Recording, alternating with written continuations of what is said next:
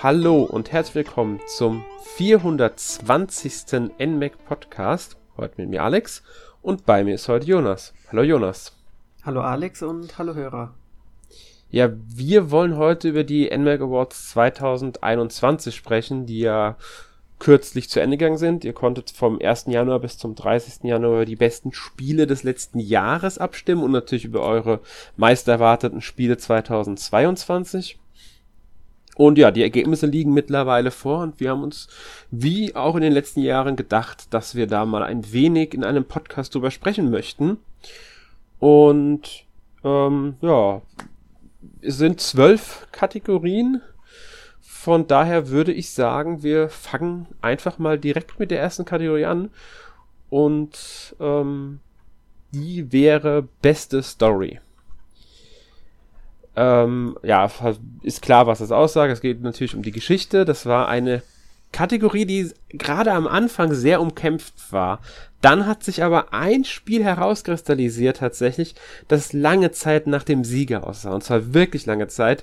So, ich sag mal, bis die letzten zwei, drei Tage. Und dann ist es überholt worden und nur noch auf dem dritten Platz gelandet. Star Wars Knights of the Old Republic meine ich damit.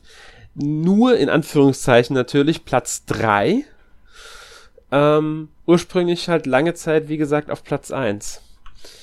Wenn ich mir jetzt den Platz 1 und Platz 2 anschaue, dann wirst du mir wahrscheinlich erklären dürfen, warum Platz 1 auf Platz 1 liegt und ob es verdient ist.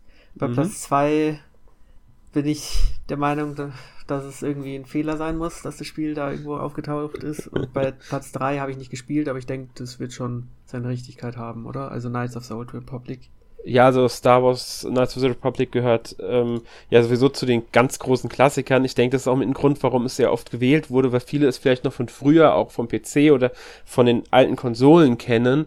Ähm, es ist mit Garantie, also mit absoluter Garantie eines der besten Bioware-Rollenspiele und es ist auch eine fantastische Story, die das Spiel erzählt. Also ich hätte auch ganz klar gesagt, es hätte auch einen ersten Platz verdient. Es ist halt ein altes Spiel, das für die Switch einfach nur portiert wurde. Ähm, und vielleicht hat das dann am Ende auch dazu geführt, dass einige Leute gesagt haben, sie stimmen nicht dafür. Äh, vielleicht hat es aber auch gerade dem Spiel so gut geholfen und deswegen ist es halt weiter oben gelandet, weil man muss auch sagen, es, am Anfangs war es natürlich auch ein bisschen umkämpfter. Da lagen auch mal Spiele wie Gnosia oder Shin Megami Tensei 5 vorne. Das war halt so in der ersten Woche ungefähr. Ähm, aber generell ist es eine Kategorie, in der Nintendo-Spiele nicht so weit oben sind. Besonders dieses Jahr gab es jetzt nicht so viele Nintendo-Spiele, die jetzt eine große Story hatten, finde ich. Das stimmt, also wir hatten ja so. in der Liste, also das sind ja eigentlich alles nur Drittherstellerspiele, bis auf Platz 2. Ja, genau, zwei Nominierte gab es in der Kategorie nur. Famicom Detective Club hat es auf den elften Platz geschafft und halt Metroid Red. Und da sind wir bei dem, was du meintest. Zweite Platz für Metroid Red bei der Story. Äh, ja, wie konnte das passieren? ja, also es ist ja, Metroid mit Sprachausgabe, vielleicht hat es den Leuten schon gereicht ich, ich, es war jetzt auch fies gesagt, äh, also absichtlich ein bisschen überspitzt gesagt, muss man sagen. Es hat natürlich eine Geschichte und die ist auch ähm, jetzt für ein Metroid gar nicht schlecht, muss ich sagen. Ähm, Gibt es viel Hintergründe und es wird schön an Metroid Fusion angeknüpft. Also wer gerade die alten Metroids gespielt hat, die 2D-Metroids natürlich, äh, besonders Fusion, wird hier sehr, sehr äh, viel auch inhaltliches, storymäßig mitnehmen können. Ob es jetzt storymäßig tatsächlich besser ist als ein Gnosia, ein Death Door, ein Doki Doki Literature Club, ein Neo The World Ends With You, ein Shin Megami Tensei 5, äh, oder wie die anderen Spiele halt in der Kategorie nominiert waren, hm, das sei mal dahingestellt. Die anderen sind halt dann oft, also gerade sowas wie jetzt Gnosia oder Famicom Detective Club, das sind ja auch Visual Novels, die ja auf die Story spezialisiert sind, die wesentlich äh, mehr Story haben als jetzt ein Metroid Red oder auch andere Spiele, muss man sagen. Natürlich gibt es auch andere Spiele, ähm, die jetzt nicht die äh, tiefgehende Story haben, was ja auch der Grund dafür ist, weswegen wir dieses Jahr recht viele Rollenspiele und Visual Novels hier in der Kategorie haben. Also ähm, ja, ich kann es auch nachvollziehen, wenn man die alten Metroid-Spiele kennt, weil Metroid Red ja so ein bisschen ein Abschluss der Samus Metroid sein soll. Genau, der 2D-Teile halt. Genau, wenn ich anschaue, dass zum Beispiel Danganronpa auf dem vorletzten Platz gelandet ist, dann kann ich es nicht mehr nachvollziehen. Ich glaube, Danganronpa hatte ein bisschen den Nachteil, dass es auf der Switch erst im Dezember erschienen ist. Ja, und dass es auch immer eine Art ähm, Popularitätsvoting ist, weil die Leute sehen Metroid und haben es vielleicht gespielt und dann voten sie es, wobei Gnosia auf Platz 4 ist und da weiß ich auch nicht, wie viele Leute das gespielt haben. Da bin ich mir auch nicht sicher, weil Gnosia, wie gesagt, das hat am Anfang schon mal geführt, sogar Platz 1, die ersten ein, zwei Tage, war ich sehr erfreut drüber, weil ich Gnosia wirklich, wirklich mag. Ähm, ich finde es immer noch sehr schön, dass hier sogar den, also wirklich Platz 4 immer noch erreicht hat und damit auch vor einem Disco Elysium liegt, das ja bei vielen als eins der besten Story-Spiele letzten Jahre gilt. Ähm, aber ich denke hier natürlich, der Name wird mitgespielt haben. Was hat man jetzt gespielt? Das wird in jeder Kategorie auch immer der Fall sein. Ähm, es müssen die Leute, es muss so oft genug gespielt worden sein. Und ähm, Metroid ist halt ein Name auch, den haben viele wahrscheinlich gespielt. Wie gesagt, wir, also wir haben ja schon gesagt, Story ist drin definitiv und die ist auch gar nicht schlecht für ein Metroid. Man muss sie auch immer natürlich in Relation zu den Vorgängern bzw. zur Reihe und ein Genre das betrachten, dass dann, wie gesagt, ein Rollenspiel oder eine Visual Novel ganz andere Storyansprüche haben als Metroid, ist logisch. Das heißt aber nicht, dass die Story von Metroid jetzt schlechter wäre. Ähm, ja, es ist jetzt kein komplett, kein unverdienter ähm, zweiter Platz. Man muss hier übrigens auch sagen, dass die ersten drei Spiele sehr, sehr knapp auseinander sind. Also wir sprechen hier wirklich von äh, nicht mehr mehr einem Prozentpunkt, die jeweils die Plätze auseinander liegen. Und das ist schon, äh, ja, finde ich sehr aussagekräftig. Also es war auch wirklich so am äh, letzten Tag jetzt am 30. so ein Kopf-an-Kopf-Rennen, da hat, haben alle dreimal geführt nochmal und äh, ja, Letztlich konnte sich aber auf Platz 1 Marvels Guardians of the Galaxy durchsetzen. Was mich wirklich überrascht hat, weil ich jetzt eigentlich gedacht hätte, wir haben es nominiert, weil auch wir der Meinung waren, dass es zählt halt eine sehr gute Geschichte und weil wir dachten, okay, ist auch mal ein Spiel, das man nominieren kann. Es gibt es ja für die Switch in einer Cloud-Version allerdings nur. Und genau deshalb war ich skeptisch, ob das überhaupt viele Switch, äh, also viele gespielt haben, weil Cloud-Version auf der Switch, weiß nicht, wie gut die laufen, bin ich ganz ehrlich. Keine Ahnung, ob die jetzt so erfolgreich sind. Vielleicht wurde es aber auch auf anderen Systemen gespielt. Ich meine, es gibt ja auch für den PC, für die Xbox und für die PlayStation. Und ähm, ich habe es ja auch nicht auf der Switch gespielt, sondern auf der PS5. Und ich muss ehrlich sagen, ich kann es verstehen, dass es auf Platz 1 ist. Weil es einfach eine fantastische Geschichte erzählt. Es ist witzig, es ist spannend. Die Charaktere, man, es ist ein komplettes Singleplayer-Spiel, ist komplett storygetrieben, ist keine Open World, du hast wirklich Level und so mit in Kapitelaufbau. Allein schon die Interaktion der Charaktere, weil man ist ja immer mit den anderen Guardians unterwegs. Und wie die, die führen einfach Gespräche. Es ist so fantastisch geschrieben und, und die Charaktere sind so, so unglaublich gut und ich habe dieses Spiel wirklich geliebt und das auch wegen der Geschichte. Ja, also ähm, meiner Meinung nach ein absolut verdienter erster Platz. Ja, habe ich so auch nicht kommen sehen, aber es, in den letzten Monaten haben sich doch einige Stimmen gehäuft, die dieses Spiel immer wieder erwähnt haben, wenn es um die Story geht. Und deswegen glaube ich schon, dass es in dieser Liste seinen Platz verdient hat. Auch wenn ich ganz am Anfang mir nicht hätte vorstellen können, dass dieses Spiel so gelobt wird für seine Story, weil es sah eher aus wie so ein Durchschnitts-Superheldenspiel. Und dann ist es doch wohl was Besseres geworden. Ja, also ich würde, also es ist auch vom ähm, Gameplay her ein wirklich gutes Spiel. Also es ist insgesamt ein einfach wirklich, wirklich gutes Spiel. Ich weiß nicht, ob man jetzt zur Cloud-Version greifen sollte auf Switch. Ich würde jedem raten, der die Möglichkeit hat, das auf einem der anderen Systeme zu spielen, es eher auf einem anderen System zu spielen. Äh, ohne jetzt eine Cloud-Version auf der Switch schlecht reden zu wollen, aber ich denke, man hat dann einfach die bessere Möglichkeit, Einfach weil ich, weil bei Cloud immer auch die Internetverbindung mit reinspielt. Ähm, aber ich würde jedem, der auch nur ein bisschen was mit den Guardians oder mit Superhelden anfangen kann, raten, das zu spielen, wo man hier gar nicht von Superheldenspiel reden kann. Es ist ein Spiel zu den Comics, weil das sind ja an sich keine richtigen Superhelden, die äh, Guardians.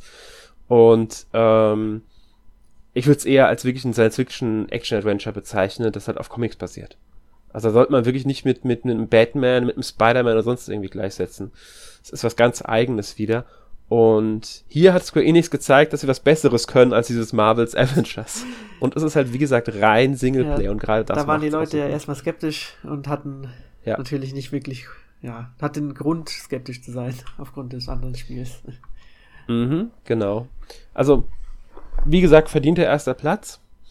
Und ähm, ja, ich würde sagen, damit schließen wir schon die Story-Kategorie ähm, und gehen zur nächsten, die ja auch so immer ein bisschen, man, wir haben es auch intern immer so ein bisschen sagen, immer so, Story und Atmosphäre hängen ja oft auch ein bisschen zusammen.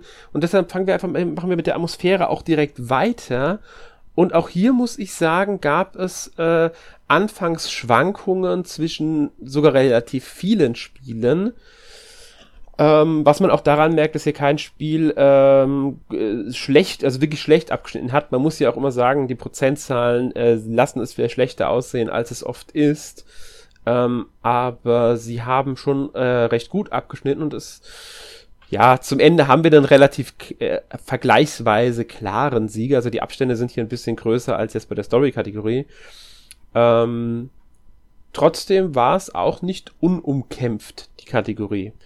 Aber ähm, lange Zeit dazu ausgegeben, dass der Zweitplatzierte Erster wird, wurde dann aber gegen Ende dann doch noch überholt. Und der Dritte, den hatte ich auch nicht am dritten Platz anfangs gesehen. Ähm, Bravely Default 2 ist tatsächlich bei Atmosphäre drittplatziert. Ivani, hattest du es gespielt? Also ich habe es tatsächlich jetzt Anfang des Jahres zum ersten Mal nachgeholt. Und ja, also die Musik ist ganz nett. Das hat ja diese sehr schönen ähm, Stadtdarstellungen. Also die Städte mhm. sind mit diesem speziell gezeichneten Diorama-Look ja schon sehr einzigartig. Ansonsten weiß ich aber nicht, warum dieses Spiel für die Atmosphäre besonders gelobt werden sollte. ähm, also ich, ich mochte das Spiel äh, äh ganz gerne tatsächlich. Ähm, es ist ein, ja, ein gutes Roll Japan-Rollenspiel. Halt Standard JRPG Genau, aber das ist, das ist die Reihe ja sowieso eigentlich immer gewesen. Und ähm, es hat eine ordentliche Atmosphäre, kann ich jetzt nicht leugnen. Aber jetzt auf dem dritten Platz hätte ich es persönlich auch nicht gesehen. Äh, besonders wenn man mal so auf dem vierten und fünften schielt. Mit Shin Megami Tensei 5 und Castlevania Advanced Collection sind das zwei Spiele, die meiner Meinung nach vielleicht eher bei äh, Atmosphäre oben gestanden hätten. Ja, auf jeden Fall. Auch Haven fand ich sehr stark auf Platz 6. Ja, Doki Doki Literature Club Plus auf der 7 auch. Äh, also wir haben hier ein paar Spiele drin, auch Project Zero, äh, Priesterin des Schwarzen Wassers darf man da nicht vergessen, oder ein Cops Party auf der Switch. Sind ja auch so zwei Spiele, die gerade von der Atmosphäre, also mit der Atmosphäre überzeugen. Also Priesterin äh, des Schwarzen Wassers fast mit nichts anderem. ähm, und Cops Party halt insgesamt, da ist halt die Atmosphäre wirklich so der, der, der ausschlaggebende Punkt. Ja, aber äh, die ähm, Leute werden schon ihre Gründe gehabt haben und es ist in, in gewisser Weise irgendwo nachvollziehbar, aber doch überraschend. Ich denke, hier hat auch wieder reingespielt, was hat man gespielt. Ja. Ähm, das ne könnte auch dem nächsten Spiel zugute gekommen sein, dem Zweitplatzierten, der lange, lange Zeit nach, nach einem ganz klaren Sieger aussah. Ähm, und auch hier spielt wieder das Alter des Spiels rein, nämlich Diablo 2 Resurrected. Es ist eine Neuauflage von Diablo 2, eine gut gemachte, muss man sagen. Äh, ich denke, hier hat wirklich viel reingespielt. Ich bin mir nicht so sicher, ob wirklich viele Leute jetzt Resurrected zwingend gespielt haben. Ähm, und schon gar nicht unbedingt auf der Switch. Kann natürlich sein, ich will jetzt niemandem sagen, nicht sagen, dass niemand gespielt hat. Aber allein wenn man Diablo 2 gespielt hat, irgendwann mal, sagen wir auf dem PC oder so, also gab es ja bisher nur auf dem PC, dann weiß man halt, wie die Atmosphäre von diesem Spiel ist. Und dass es eine gute Atmosphäre hat, kann man jetzt auch nicht leugnen, würde ich sagen. Äh, ja, ich habe leider weiß, nie wirklich Diablo gespielt, aber ich denke, äh, dass du da schon recht hast. Ist ja auch ein sehr beliebtes Spiel. Ja. Leute spielen sie ja immer wieder auch. Genau, und ähm, die Atmosphäre spielt hier halt schon mit rein. Klar, also hier bei Diablo ist auch immer, sind auch immer die anderen Sachen, die mit äh, sehr wichtig sind, gerade Gameplay-mäßig, die Herausforderungen und was weiß ich. Ähm, aber die Atmosphäre ist hier schon, ist es schon sehr dicht und ich kann es verstehen, dass es hier sehr weit nach oben gekommen ist. Äh, wie gesagt, wurde dann noch sehr knapp ähm, zum Ende hin, wie auch hier waren es wieder die letzten zwei, drei Tage, die den Umschwenk gegeben haben. Ähm, zugunsten von Monster Hunter Rise auf der 1. Das ist ein Spiel, das hätte ich jetzt so direkt nicht erwartet, aber wenn man drüber nachdenkt, finde ich, macht es schon Sinn. Zum mhm. einen, weil das Dorf, also die Hubwelt in diesem Monster Hunter eine sehr besondere Stimmung hat. Das Spiel ist ja sehr an die japanische ja, Kultur angelehnt. Und natürlich, wenn man dann rausgeht in die einzelnen Level und gegen die Monster kämpft, ist das auch ja etwas, was man so oft nicht erlebt in anderen Spielen und auch eher eine einzigartige Stimmung verbreitet. Und ich denke auch, eben diese Kombination und die, das Setting wird da den Unterschied gemacht haben. Ich denke auch. Also ich meine, Monster Hunter ist ja so auch atmosphärisch immer so also schon klar da. Es hat gute Atmosphäre, das Spiel. Ähm, kann man nicht leugnen, alle Teile. Äh, und es ist halt auch ein Name. Ja. Ganz, ganz, ganz, muss man auch einfach so sagen. Wir wollen jetzt, wie gesagt, versteht uns hier bitte nicht falsch, wenn wir sagen, es hat Namen. Es, es spielt immer mit rein. Wir wollen nicht behaupten, ein Spiel hat nur, weil es Namen hat, ähm, den Platz. Es soll eher aussagen, es haben halt dann auch mehr Leute gespielt, als jetzt zum Beispiel in Haven oder einen Doki Doki Literature Club Plus.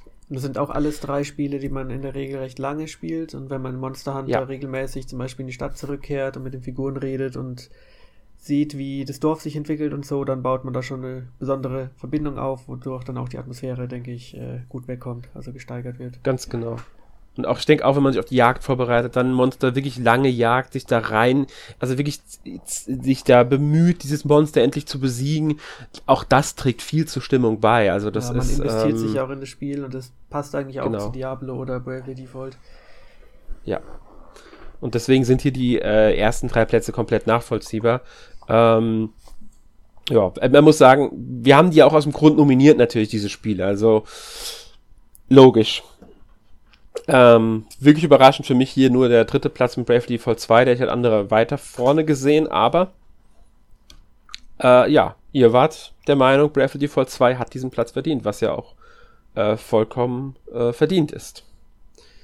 Gut, dann würde ich sagen, gehen wir mal zur nächsten Kategorie, ähm, hier weichen wir ein klein wenig von unserem Plan ab, nur so als Vorwarnung für dich, Jonas, weil du hast den Sound jetzt schon erwähnt, die Musik erwähnt bei Bravely Default, deswegen würde ich jetzt gerne erstmal ein bisschen über, über den besten Sound sprechen, ähm, in der wir gar nicht Bravely Default 2 nominiert hatten, die mir gerade aufgefallen ist. Doch, stimmt nicht, auf Platz 7 ist Bravely Default 2 hier gekommen. Ich sehe es gerade, wir haben es doch nominiert. Ähm, beste Atmosphäre Platz 3, bester Sound Platz 7 für Bravely Default 2. Was meinst du dazu?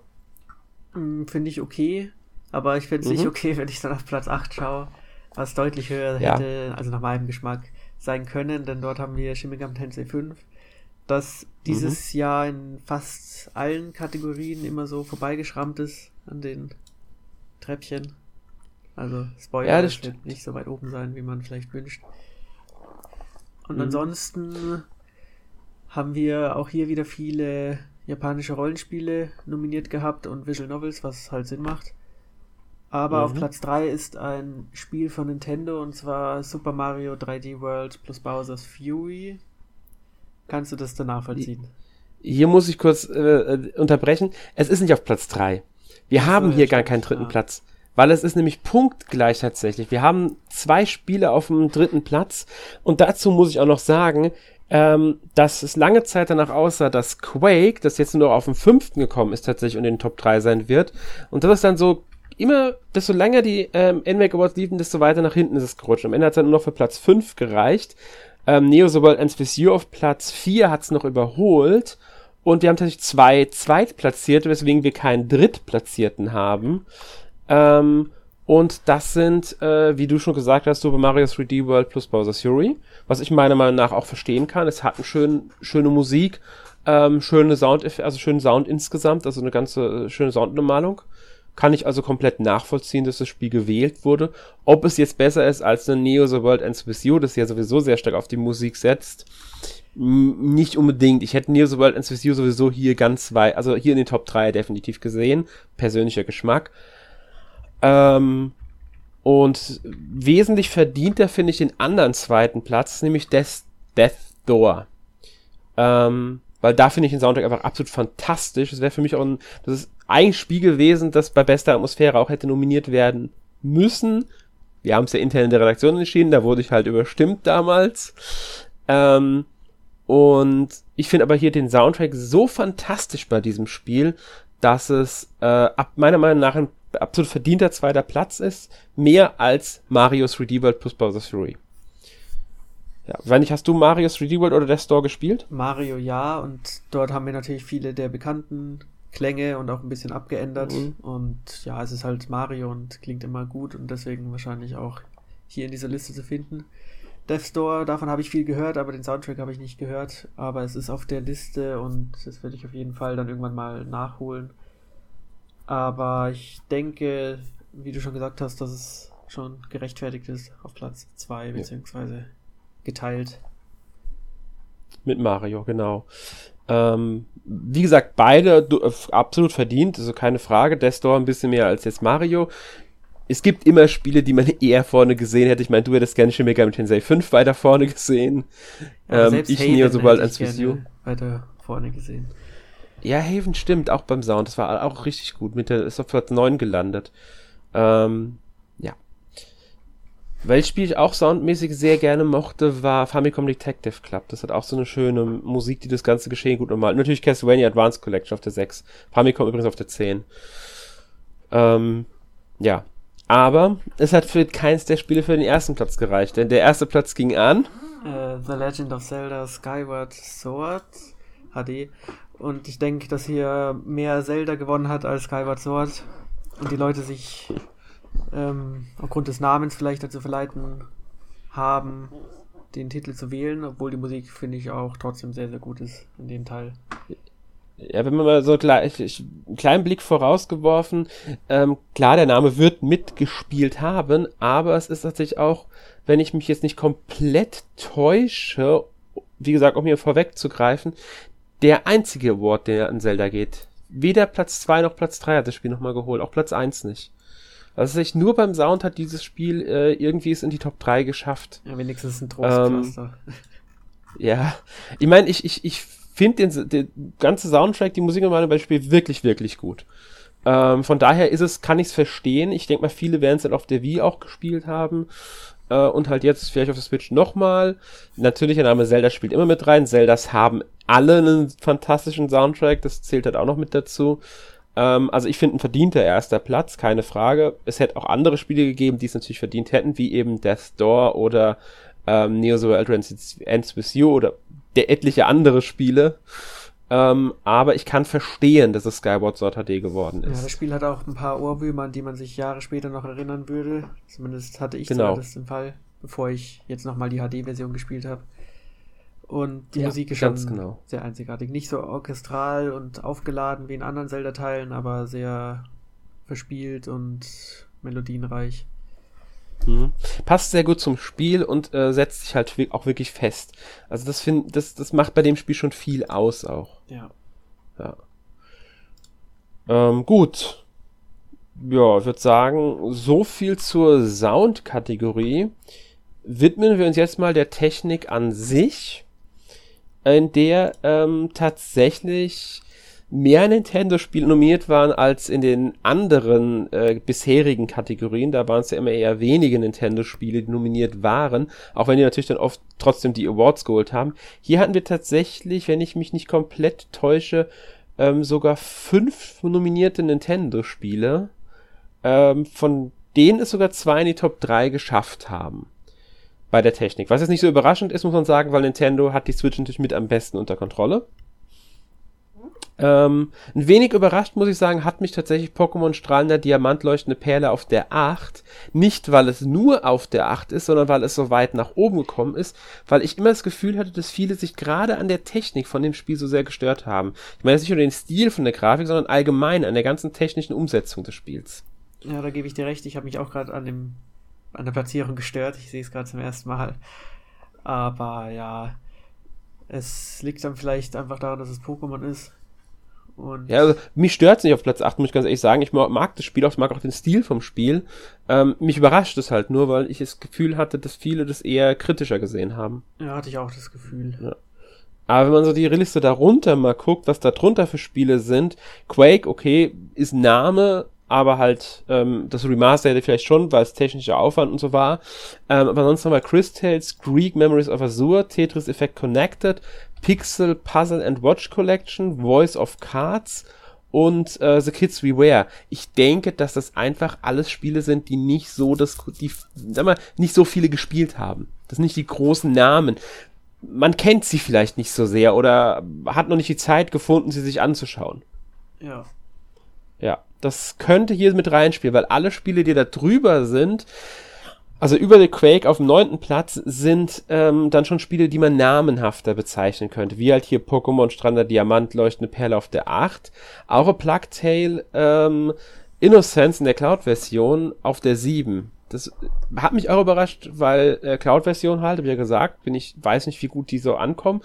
Scheint aber dann doch recht gut angekommen sein. Das hat ja für den siebten Platz gereicht. Ja, also per se habe ich von den Cloud-Versionen allgemein eigentlich schon Gutes gehört. Und mhm. in der mhm. Theorie können sie ja wesentlich mehr bieten, als die Switch-Hardware jetzt so leisten kann. Ja, logisch, das ist klar. Aber auch so, was jetzt so die ähm, Verzögerung oder Performance angeht, sollte schon in Ordnung sein. Ja, dann. Äh, dann ist es ja wirklich eine technisch gute Umsetzung, weil gerade als Cloud-Version muss es nochmal ganz andere Anforderungen auch ja. stellen. Ähm, und wenn das dann die 7 holt, ist es ja natürlich eine schöne Sache.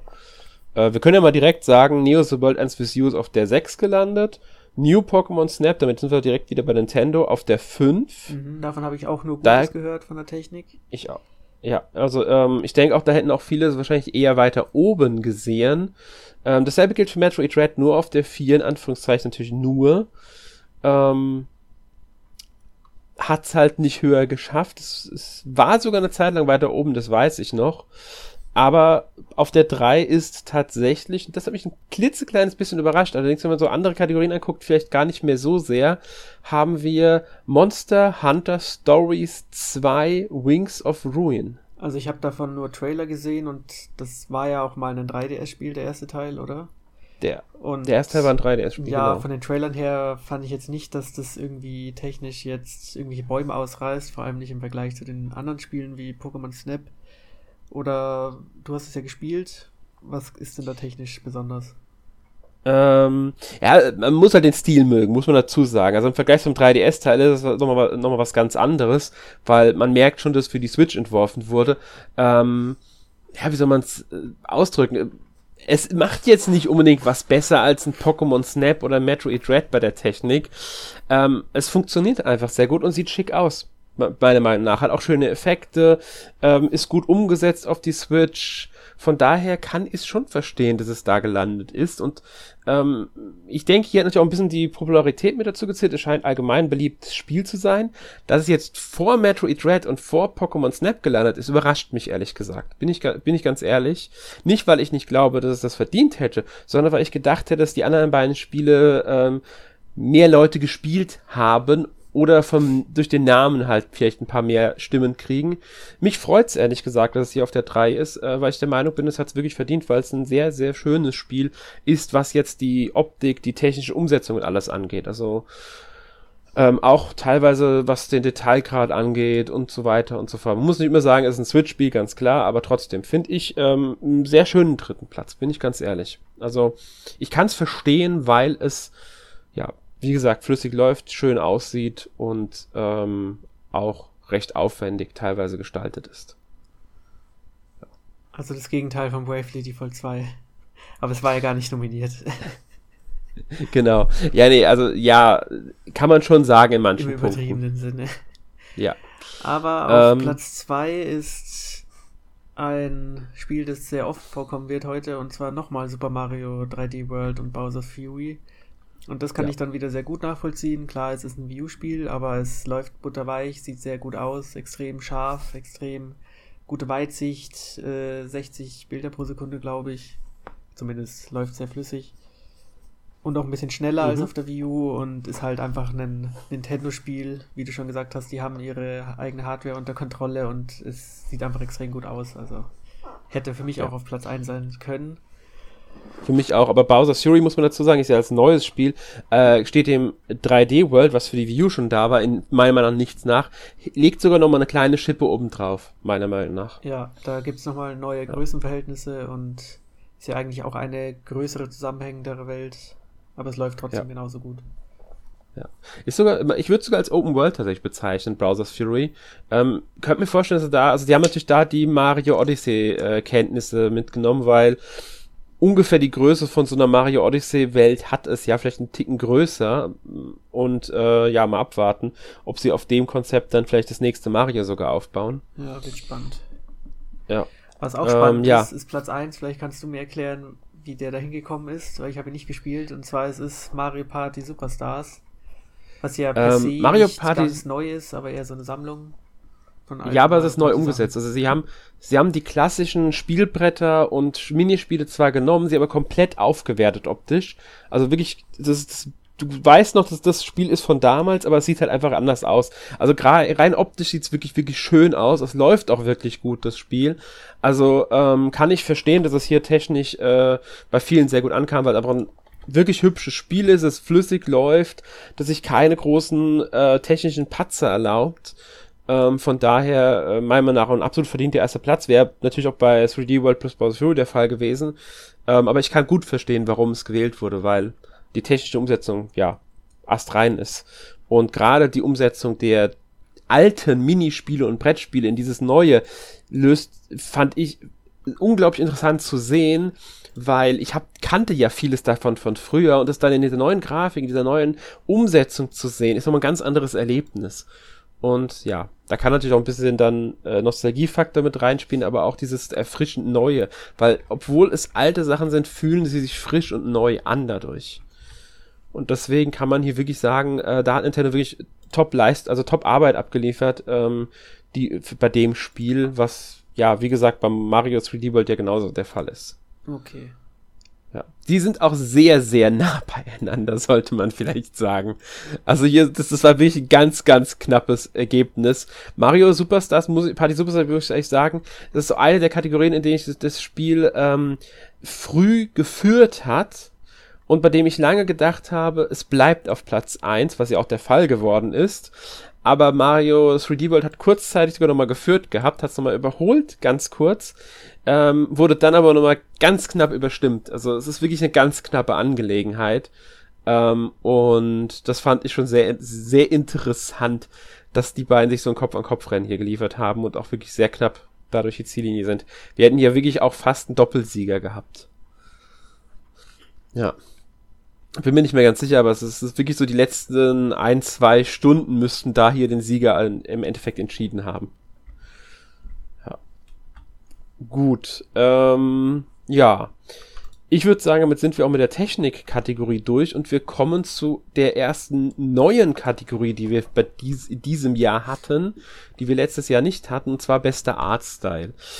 Wir haben uns oft bei überlegt, ja, Technik ist ja eine schöne Sache, aber das ist halt nicht die reine ähm, Optik, das reine, wie das Spiel gestaltet wurde vom grafischen Stil, von, von, von dem, ja, was halt dahinter steht, diese ganze Stil, diese ganze Zeichenstil und Grafikstil, das wollten wir würdigen mit dem eigenen ähm, Award bei den NMAC Awards. Und da haben wir uns für beste Artstyle entschieden. Und ja, Und ich denke, zwei der Top 3 Spiele wären niemals in bester Technik nominiert worden und haben jetzt hier Ja. bei Artstyle gewonnen, was ja schon auszeichnet. Ich würde sogar, muss gerade sogar ma- mal schauen, ähm, es ist nicht eins von den Top 3 Spielen nominiert worden bei Das uns. kann auch gut sein. Bei beste Ja. Technik. Ja.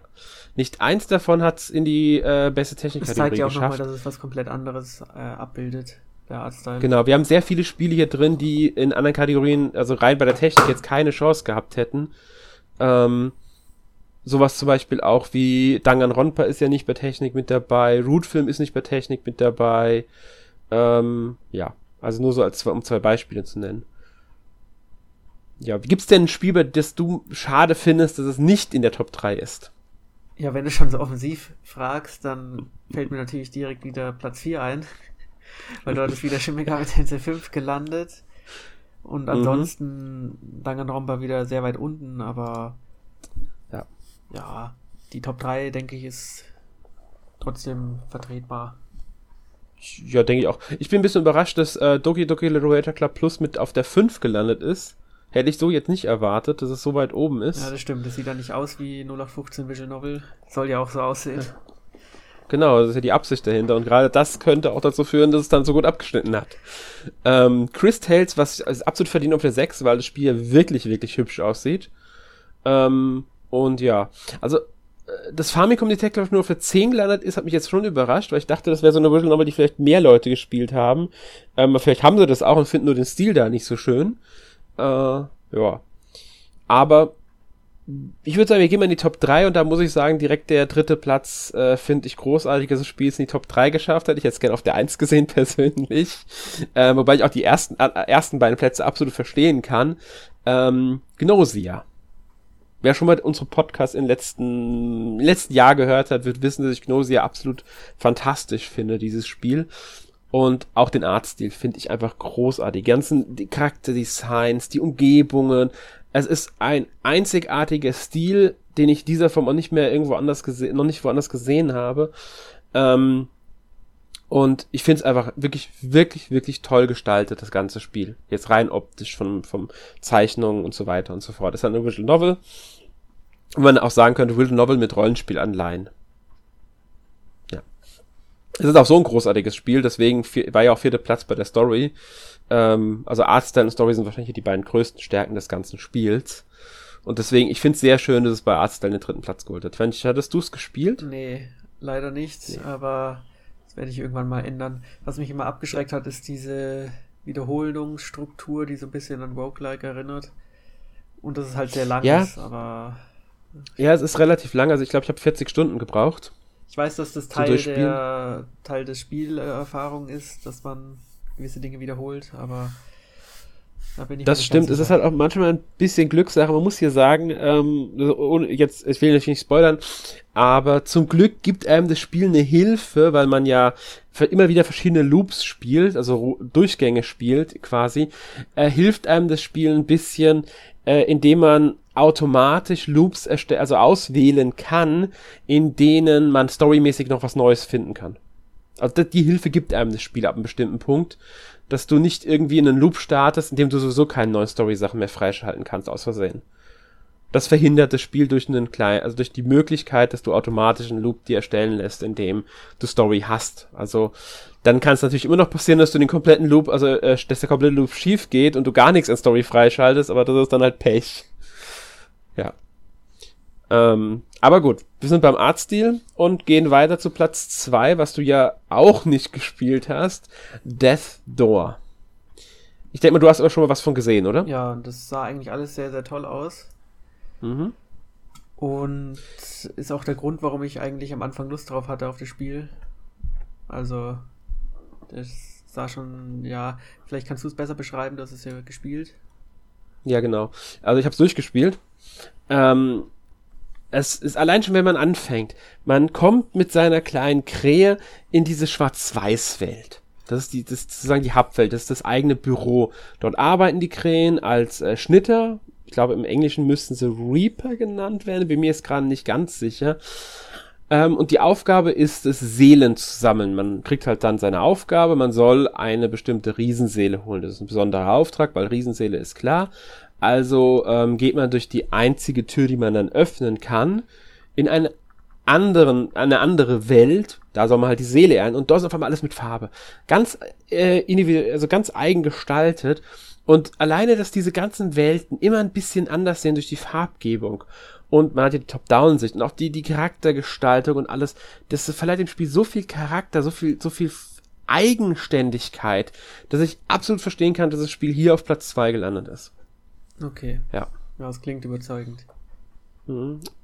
Genauso übrigens wie beim Sound, weil Sound und äh, Artstyle sind hier so, äh, auch neben der Story übrigens, die Story ist auch richtig großartig, hat halt nur Platz 7 erreicht, ähm, machen bei dem Spiel wirklich, wirklich viel aus.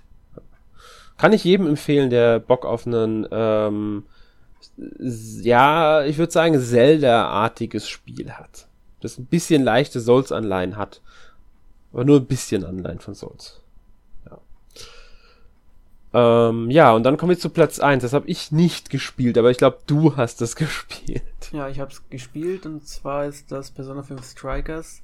Und das ist auch so ein Kandidat, der bei Technik zum Beispiel nicht nominiert werden könnte, bei Artstyle aber schon, weil die Switch-Version leider mit gewissen Ladezeiten und halt auch äh, Performance-Problemen zu kämpfen hat, was schade ist bei einem Action-Spiel, was es nun mal ist. Und der Artstyle hingegen ist aber fantastisch und der wird auch durch die Technik nicht getrübt. Ich meine, wer schon mal Persona 5 gesehen hat, weiß, äh, was man da zu erwarten hat. Auch Strikers übernimmt da einfach sehr viel von der Inszenierung und vom Menüdesign und so weiter. Und das Spiel ist halt extrem stilsicher, extrem verspielt in seinen, ja, in seinen Menüs, in seinem Charakterdesign und so weiter. Also ein verdienter Platz in dieser Liste, meiner Meinung nach. Ja. Also ich habe Persona 5 gespielt, deswegen ich kann es nachvollziehen. Ähm, und auch ich stimme da vollkommen zu. Wenn es genauso ist wie beim fünften Teil, dann ist es ein absolut verdienter erster Platz, weil das ist einfach großartig, was sie da auch mit dem Ganzen, wie das alles ineinander greift, die ganze Gestaltung, Charaktere und so weiter, ähm, das Menü und so, alles fantastisch. Und wenn es genauso hier ist, dann äh, ein absolut verdienter erster Platz. Der, muss man dazu sagen, sehr, sehr knapp errungen wurde. Wir haben hier wirklich auch wieder so einen ähm, minimalst Unterschied. Äh, und deswegen, ja, hätte vielleicht auch der Store dann ein Doppelsieg werden können, auch in dieser Kategorie ist das der Fall. Ja, ganz knapp. Ja. Okay, jetzt gehen wir zu den beiden Sonderkategorien und fangen da mit größte Überraschung an. Ähm, haben wir ja nur fünf Nominierte. Und äh, deswegen können wir die auch einfach mal alle durchgehen von der Platz, vom Platz her. Am wenigsten überraschend war für euch äh, die Ankündigung von Advance Wars 1 und 2 Reboot Camp. Wir sollten die vielleicht noch sagen, mit größter Überraschung ist natürlich nicht nur gemeint, dass es, ups, damit hätte ich ja gar nicht gerechnet, auch das, wie sehr man sich darüber gefreut hat. Yeah, das ist eine tolle Überraschung, also auch das ist gemeint.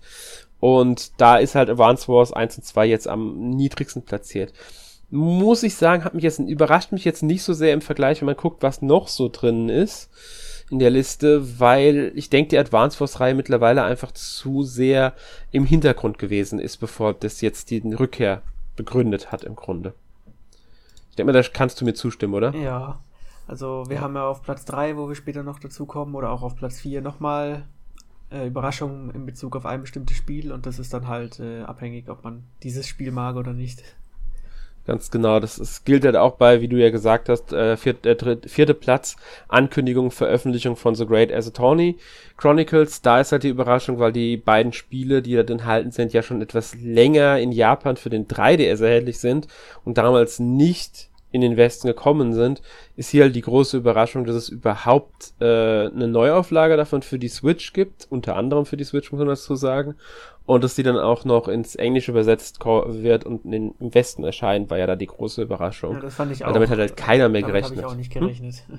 Nee, überhaupt nicht. Deswegen war das für mich auch eine der ganz großen Überraschungen des letzten Jahres. Für mich wäre es in Top 3 gewesen persönlich, aber äh, ist natürlich meine persönliche Meinung. Man sollte hier vielleicht auch dazu sagen, dass hier keines der, ähm, also keine einzige der ähm, Nominierten wirklich schlecht abgeschnitten hat. Die sind alle, ähm, also mit Platz auf Platz 5 ist mit Advance Wars äh, 11,87 Prozent. Das ist ein gutes Ergebnis, wenn man bedenkt, dass der Erstplatzierte 32,88 Prozent hat.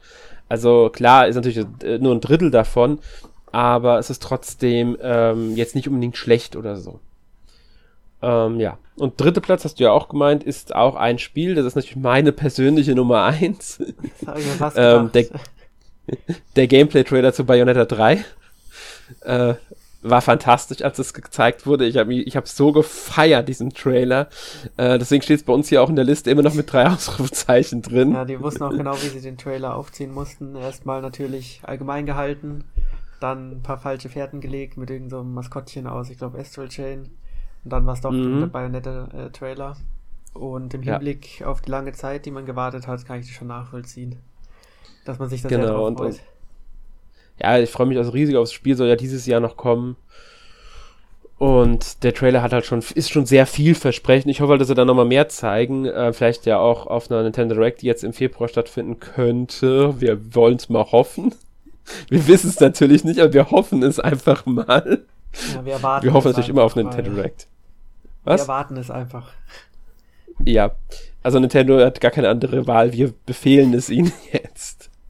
Weil wir wollen alle Infos zu verschiedensten Spielen haben, also sollen sie mal abliefern. Mit Termin natürlich auch immer. Ähm, ja, kommen wir zu zwei. Da haben wir das Nintendo Switch OLED-Modell.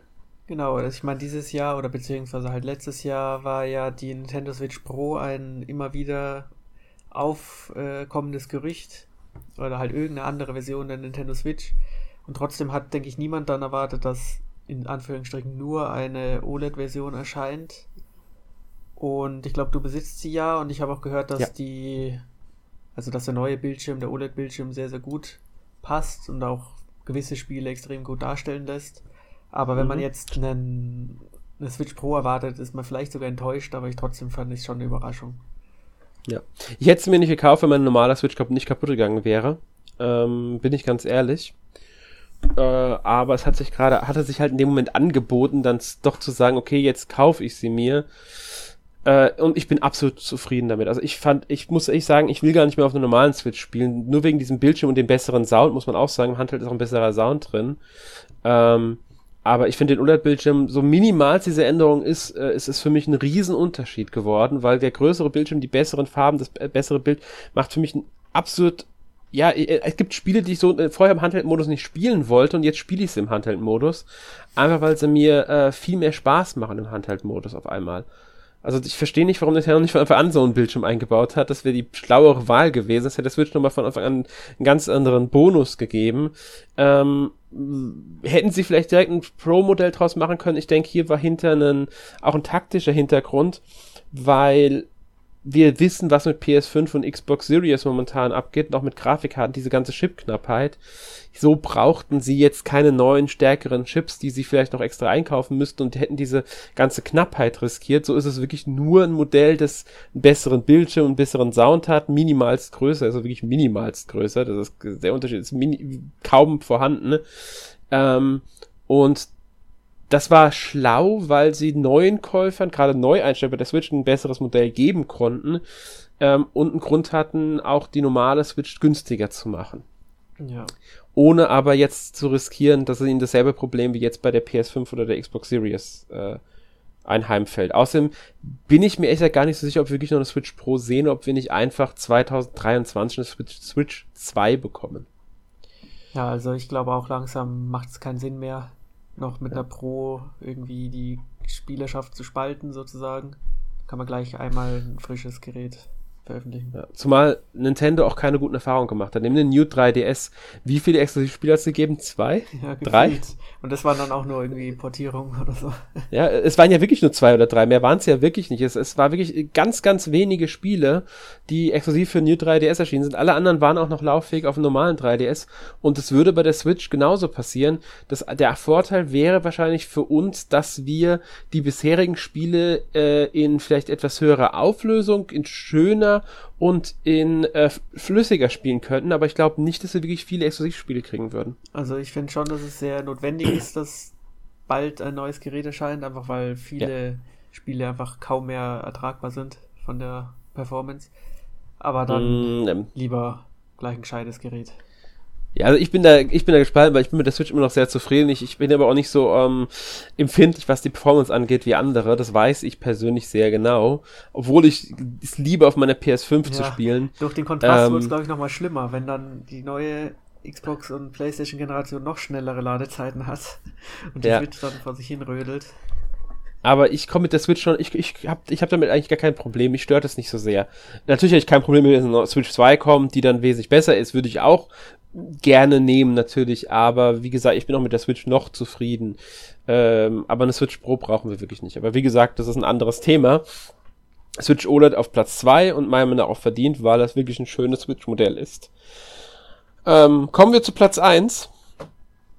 Und das sind die Nintendo 64 und Mega Drive Spiele für Nintendo Switch Online. Ja. Also mich persönlich trifft es jetzt nicht so stark, weil ich mich in Nintendo Switch Online nicht so. Also ich spiele da nicht so viele Spiele einfach. Weil. Hast du das Abo also oder bist du kein Abo schon, aber eher aus Gewohnheit noch. Hast du das normale Abo mit Erweiterung? Nee, das normale, das alte. Okay. Auch weil es noch halbwegs also ich, günstig ist, aber auch die Spiele, die ich spielen würde, sind wahrscheinlich noch gar nicht drin. Und mhm. wenn ich die Switch anmache, dann sicherlich nicht um als erstes zu schauen, welche alten Spiele kann ich da spielen. Aber für irgendwelche Retro-Fans kann ich schon nachvollziehen. Ja, man muss, darf nicht vergessen, wie erfolgreich die Virtual Console zum Teil war. Wenn jetzt nicht unbedingt mit Mega ja, Mega Drive Spiel jetzt nicht unbedingt, da war ja Sega damals, äh, soll Sega, muss man sagen, man war, äh, ist ja nicht bestätigt, ähm, ja enttäuscht gewesen sein von dem Erfolg. Ähm, aber die Virtual Console war schon, für insgesamt gesehen, war die schon sehr beliebt. Ähm, das jetzt in diesen Abo-Dienst mit einzupflegen, war von Nintendo jetzt nicht komplett unsinnig oder dumm, wobei ich es begrüßen will, wenn man einige Spiele einfach kaufen könnte. Ähm, Ich habe auch den Erweiterungspass tatsächlich, weil ich neugierig auf die N64-Spiele war. Ist immerhin auch äh, eine Jugend von mir. Mega Drive-Spiele. Ich hatte nie Mega Drive. Ich kenne zwar einige der Spiele, wollte aber trotzdem mal so reinschauen. Ich schaue auch immer wieder mal ganz gerne rein. Es sind aber eher wenige Spiele, die ich wirklich äh, viel oder aktiv spiele. Ich habe mich dann doch wirklich an normalen Switch-Spiele. Ähm, schön finde ich, das muss ich wirklich auch mal sagen, dass man tatsächlich, hab ich, wir hatten einen Podcast dazu, in dem wir über das Ganze geredet haben. Da habe ich mich noch drüber beschwert, dass ähm, man das nicht auf Deutsch umstellen kann. In den Kommentaren hat mich jemand darauf hingewiesen, dass das geht. Man kann Paper Mario auf Deutsch spielen und tatsächlich kann man in den Einstellungen der App vom N64 auswählen, ob einem auch die Europa-Version der Spiele angezeigt werden sollen oder nur die US-Version. Ich verstehe nicht, warum das nicht von Anfang an so eingestellt ist, man einfach beide Versionen sieht. Ähm, man muss es wirklich aktivieren, was ich ein bisschen bescheuert finde von Nintendo. Tut mir leid, so sagen zu müssen. Ähm, aber wenn man die Europa-Version spielt, kriegt man natürlich dann auch die entsprechenden Sprachoptionen. Ähm, allerdings halt auch die 50 Hertz muss nur, statt die 60. Muss man auch sagen. Also die schlechteren, technisch schlechteren Versionen ein bisschen. Was mich jetzt bei einem N64-Spiel auf der Switch echt nicht stört. Ja. Bin ich ganz ehrlich. Und ohne zu viel äh, vorwegzunehmen, das Thema wird nicht äh, damit beendet sein. Nein, das ist noch nicht ganz beendet. Wir kommen dann nochmal auf die N64-Spiele zurück. Ähm, ich kann verstehen, dass es eine Überraschung war, weil es ja eine schöne Erweiterung war. Hätte man es jetzt einfach nur normalen Online äh, ins Abo stecken können, vielleicht. Entschuldigung. Äh, man muss aber dazu sagen, das normale Abo ist schon sehr günstig.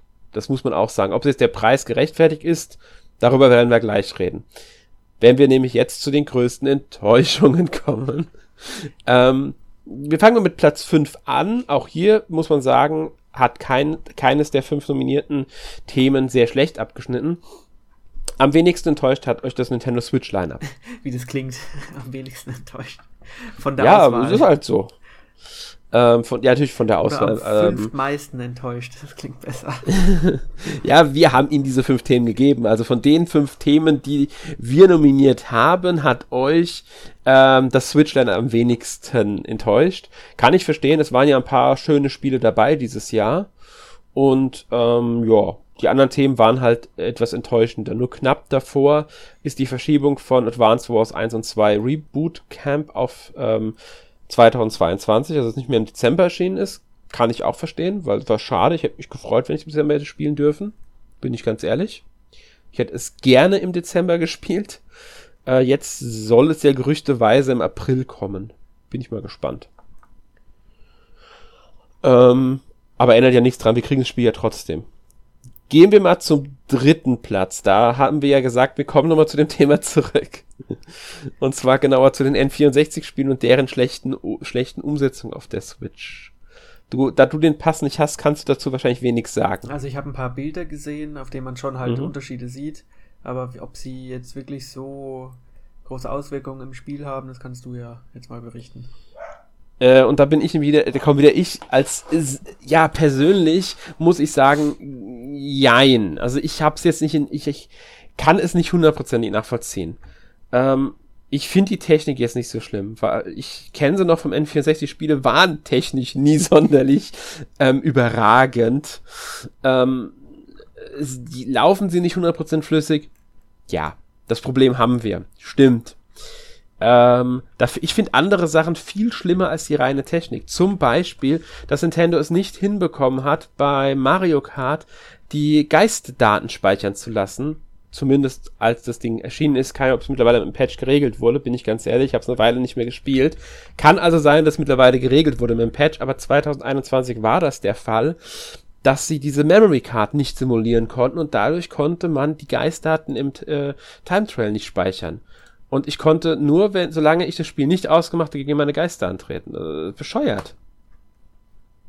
Weißt du, das, das, nimmt ein bisschen was da raus, finde ich. Ja. Und ein anderes Problem, das betrifft weitaus mehr Spiele, ist die Steuerung. das habe ich auch schon gehört. Ähm, ich meine, wir haben den Switch-Controller, den Pro-Controller jetzt als Beispiel. Wir kennen die Tasten. Wir kennen auch den N64-Controller mit seinen C-Knöpfen auch. Um die C-Knöpfe zu simulieren, haben sie X und Y genommen. Und du musst, ich glaube, die vordere rechte Schultertaste, ich bin mir nicht ganz sicher, halten, um umzuschalten, welchen C-Knopf du hast. Das heißt, du hast, glaube ich, unten und rechts, wenn du kein, wenn du nicht die Schultertaste drückst und oben und links, wenn du die Schultertaste hältst.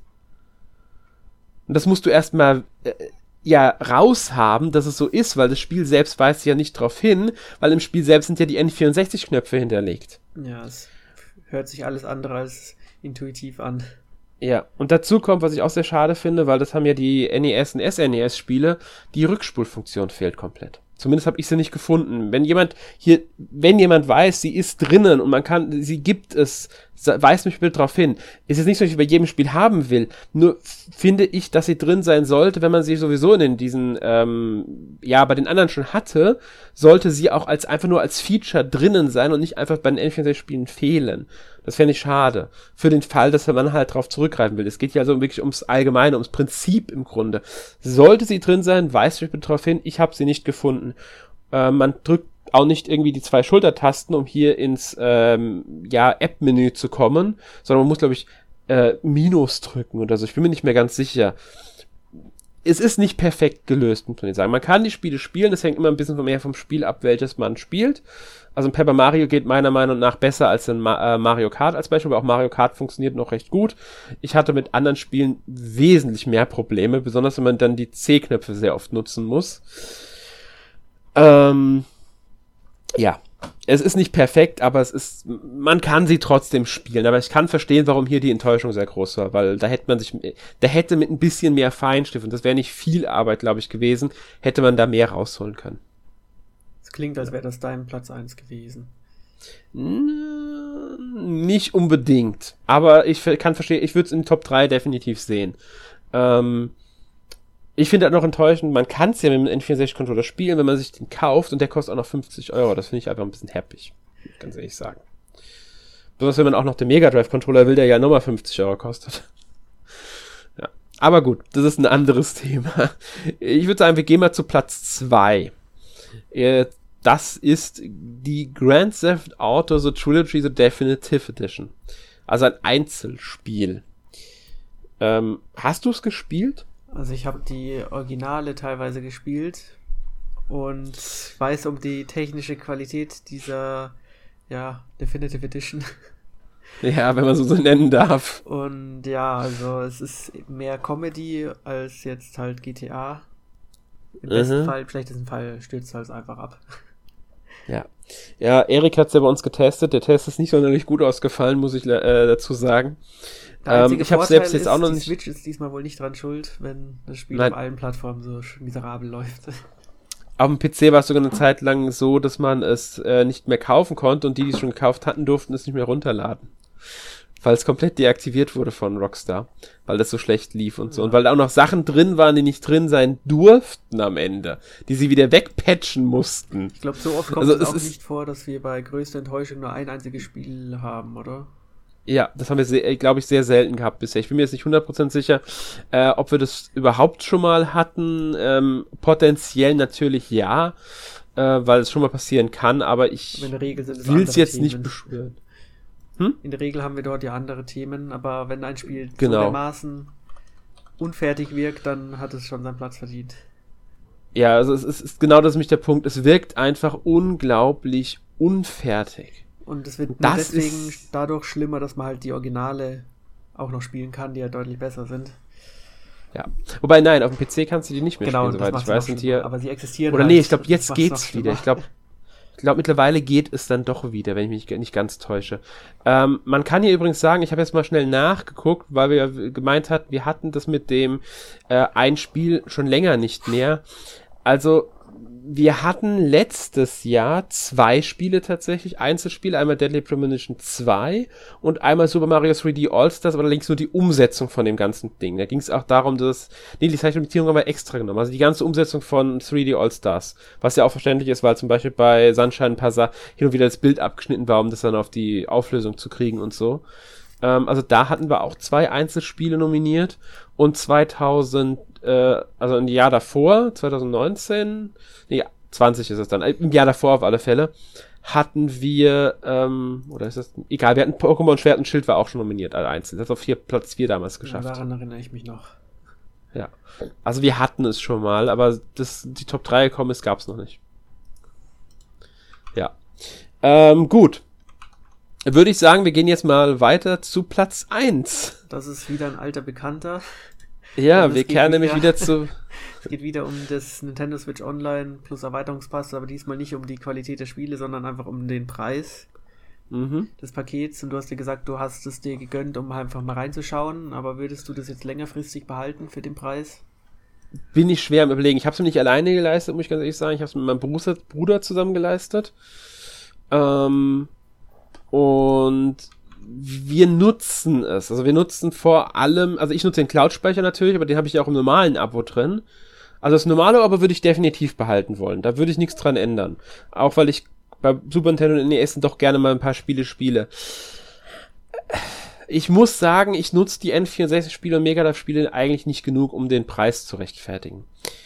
Ähm, ein paar davon würde ich schon gerne noch durchspielen, aber das kann ich auch machen, bevor das Abo verlängert wird. Und dann hm, ja.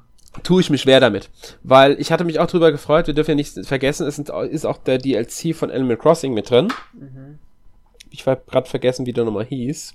Happy Home Paradise? Keine Ahnung, ich glaube schon. Ja Animal Crossing. Ja, ich glaube, Happy Home Paradise ist drin. Aber der DLC, ich muss es leider sagen, ich weiß, es gibt viele da draußen, die diesen DLC mögen, die ihn äh, wirklich feiern und alle, also äh, ja, feiern ist vielleicht übertrieben, aber die ihn halt einfach mögen.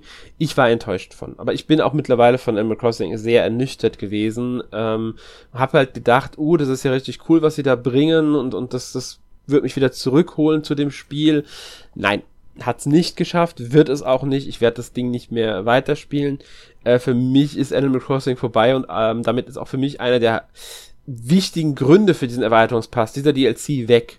Sollte Nintendo im Laufe des Jahres genug weitere Spiele hinzufügen beim N64, aber die mich interessieren, könnte ich mir vorstellen, es äh, länger zu abonnieren tatsächlich. Besonders dann, und das ist so ein bisschen was, worauf ich spekuliere, dass Nintendo die ganzen hauseigenen DLCs, wie jetzt bei Happy Home Paradise, zu anderen Spielen, weil es gibt jetzt schon Gerüchte, dass auch Pokémon Legenden Arceus ein DLC bekommt. Sollten sie hingehen und den direkt in diesem Erweiterungspaket mit reinpacken, ohne Aufpreis, wäre es tatsächlich eine Überlegung wert, das Ding zu behalten. Weil das wäre so eine Sache, die Nintendo, mit Nintendo sich nochmal so diesen Erweiterungspass aufwerten könnte, wenn sie einfach hingehen und sagen, die DLCs zu unseren Spielen kommen kostenlos in diesen Erweiterungspack. Ja, das ist jetzt wie gesagt, das wäre noch in Ordnung. Nintendo muss es erstmal machen. Aber dadurch würde sozusagen der Wert dieses Erweiterungspasses mit der Zeit sozusagen steigen und irgendwann ja. würde es sich dann vielleicht lohnen. Das ist ja dieser, wie gesagt, es muss, es ist müsste Nintendo wissen, der Preis ist halt jetzt, wie gesagt, mit 40 Euro für ein Einzelabo und 60 Euro fürs Familienabo, äh, 70 Euro fürs Familienabo, sowieso relativ hoch, also doppelt so hoch wie normalerweise. Ähm, und da ist das, was bisher drinnen steckt, finde ich nicht ausreichend für. Ja, sehe ich genauso. Ähm, also vielleicht packen sie auch einfach noch weitere Konsolen hinzu, also ähm, GameCube-Spiele zum Beispiel oder ähm, Game Boy, äh, Game Boy Advance sowas kann man ja noch hinzupacken. Wäre auch ein Grund eventuell. weiteren Erhöhung des Preises dann. Nee, das ist genau der Punkt, das dürfen sie halt nicht. Ich glaube, sie haben kapiert, wenn sie jetzt nochmal neue Sachen hinzupacken, müssen sie es entweder ins normale Abo oder in den Erweiterungspack, in dieses Erweiterungspaket packen. Sonst kriegen sie nochmal eine äh, schöne Kritik. Und viel höher mit dem Preis gehen, dann würden sie ähm, mit Sony und Microsofts Abo-Diensten sehr, sehr äh, hart laufen, was die Abo, also die Mon Jahresgebühren angeht. Deswegen, ich, ich bin mir da nicht so sicher. Man muss die halt wirklich abwarten. Also ich sag's auch ganz klar, es ist ein, wäre ein Grund für mich, das Abo zu behalten, wenn sie das erweitern nochmal um bestimmte Sachen. Ähm, ob ich es damit rechne, schwer zu sagen, eher nein. Aber möglich ist, die Möglichkeit ist gegeben, sag ich mal. Ja. Man kann es nicht ausschließen. Was ich ganz lustig finde, ist, dass erst bei größter Überraschung die N64 und Mega Drive Spiele drin sind. Das heißt, erst haben sich alle gefreut, dass die Ankündigung kam. Mhm. Und dann, als sie den Preis gesehen haben, ist die größte Enttäuschung entstanden. Also, ja. ich muss auch sagen, ich habe beim Preis ganz schön geschluckt, weil ich habe gesagt, dass man fürs Familienabo vielleicht äh, maximal 20 Euro mehr zahlt. Und ähm, Es sind äh, mal eben 35 Euro mehr. Ja, also das ist doppelte. der Gefühle, dieses äh, neue Paket. Ja, also sie haben den Preis wirklich verdoppelt. Und das ist halt das, wo ich so, gedacht habe. Hm. Dazu kommt noch, was ich auch ein bisschen hart finde, man kann ähm, im Gegensatz zum äh, normalen Abo, die, bei der Einzelmitgliedschaft, bei der Familienmitgliedschaft geht es ja sowieso nicht, kein anderes Abo als das jährliche abschließen. Du kannst den Erweiterung, das Erweiterungswert nur im jährlichen Abo kriegen für 40 Euro, während du das normale Abo auch in einem 3 Monats- oder 1 Monats-Abo bekommst. Und das finde ich auch hart. Klar, das Jahresabo ist immer am günstigsten und so und es bietet sich an, Jahre zu abonnieren, aber die Option, sollten sie trotzdem anbieten, dass jemand sagt, okay, ich abonniere es jetzt nur für einen Monat, weil ich nur einen Monat die N46-Spiele mal ausprobieren will. Geht aber gar nicht. Und das finde ich schon hart, dass das nicht möglich ist. Ja. Aber gut, ich denke, wir haben genug über den Preis geredet. Ja. ähm, kommen wir zu unserem nächsten Thema. Das da wäre bestes Mehrspielerspiel. Also wir nähern uns langsam den Top-Spielen des Jahres an. Ähm, hier muss man sagen, da war die Liste ja schon etwas Nintendo geprägter. Ich will jetzt nicht äh, genau sagen, wir hatten 15 Nominierte. Es müssten, wenn ich mich nicht komplett täusche, sechs Nominierte von Nintendo dabei gewesen sein. Also fast die Hälfte war von Nintendo. Ähm, und natürlich hat Nintendo hier auch wieder ähm, absolut brilliert. Kann man ja schon mal vorwegnehmen. Am schlechtesten hat abgeschnitten WarioWare auf der 12, was jetzt von Nintendo spielen. Und auf der 7 liegt mit Big Brain Academy ähm, auch nochmal ein Nintendo-Spiel. Ähm, Pokémon, strahlender Diamant, leuchtende Perle ist auf der 4 gelandet. Ja, gibt's ein Spiel, das nicht in der Top 3 drin ist, bei dem du sagst, es hätte vielleicht Top 3 Platz verdient gehabt? Also wenn ich mir die Liste so anschaue, dann höchstens Haven, aber auch mhm. nur deswegen, weil es eben eine eher einzigartigere Form von Multiplayer darstellt. Ja. Dort spielt man ja dann zwei Figuren, die sozusagen auf demselben Bildschirm unterwegs sind. Und die Spiele, die jetzt drin sind, sind halt eher klassische Multiplayer-Erfahrungen, wie halt Pokémon. Ja. Genau, das ist halt der Punkt. Man muss sagen, Monster Hunter Rise hat es auch nur auf die 5 geschafft. Ähm, auf Platz 3 ist er, wie, wir, wie Jonas schon richtig gesagt hat, ein klassisches Multiplayer-Spiel. Mario Golf Super Rush. Ich habe es echt nicht gespielt. Ich auch nicht, aber ich ja. habe viel davon gehört, aber es hat zumindest mhm. äh, online, oder? Oder nicht? Ich glaube ja. Also ich, ich habe halt gehört aus der Redaktion vor allem, dass es nicht so das super Spiel ist, gerade weil es äh, zu wenig Inhalte bietet. Ähm, hatten wir ja auch mal einen Podcast zu, das ähm, allgemeine Thema mit den Inhalten bei Nintendo-Spielen in letzter Zeit. Ähm, aber ich kann mir ein Multiplayer-Spiel schon sehr gut vorstellen, weil äh, Golf, Mario Golf hat im Multiplayer immer Spaß gemacht. Mhm egal ob jetzt, äh, ich muss sagen, ich bin bei solchen Spielen sowieso immer eher im Couch-Koop zu finden als im Online-Mehrspieler. Bin ich ganz, ganz ehrlich. Also, ja. Und das kann ich mir schon lustig vorstellen. Wenn du vier Leute hast oder so, mit denen du das dann spielst, ähm, zusammen, kann das wirklich, wirklich spaßig werden, glaube ich. Ja, was auch im Couch-Koop spaßig ist, ist Platz zwei, nämlich erneut Super Mario 3D World und Bowser's ja. Fury. Ist halt Klassiker. Ja, wobei ich da sagen muss, Bowser Fury finde ich im Mehrspiel gar nicht so toll. Da spielt ja der zweite Spieler nur äh, Bowser Jr. und fliegt halt mit. Okay. Ähm, ist in Ordnung, das ist schon in Ordnung, aber ich finde halt das normale 3D World im Mehrspieler wesentlich lustiger, weil halt jeder seine eigene Figur hat, rumrennt, rumsprint, man sich eigentlich auch manchmal im Weg rumläuft. Ja. Das ähm, typische das, Mario Chaos Faktor wie in den 2D. Genau.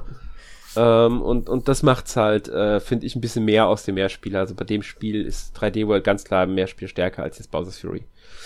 Ja, aber verständlich ist hier auf Platz 2 ist, finde ich, weil äh, es macht wirklich, wirklich Spaß im ähm, Mehrspieler.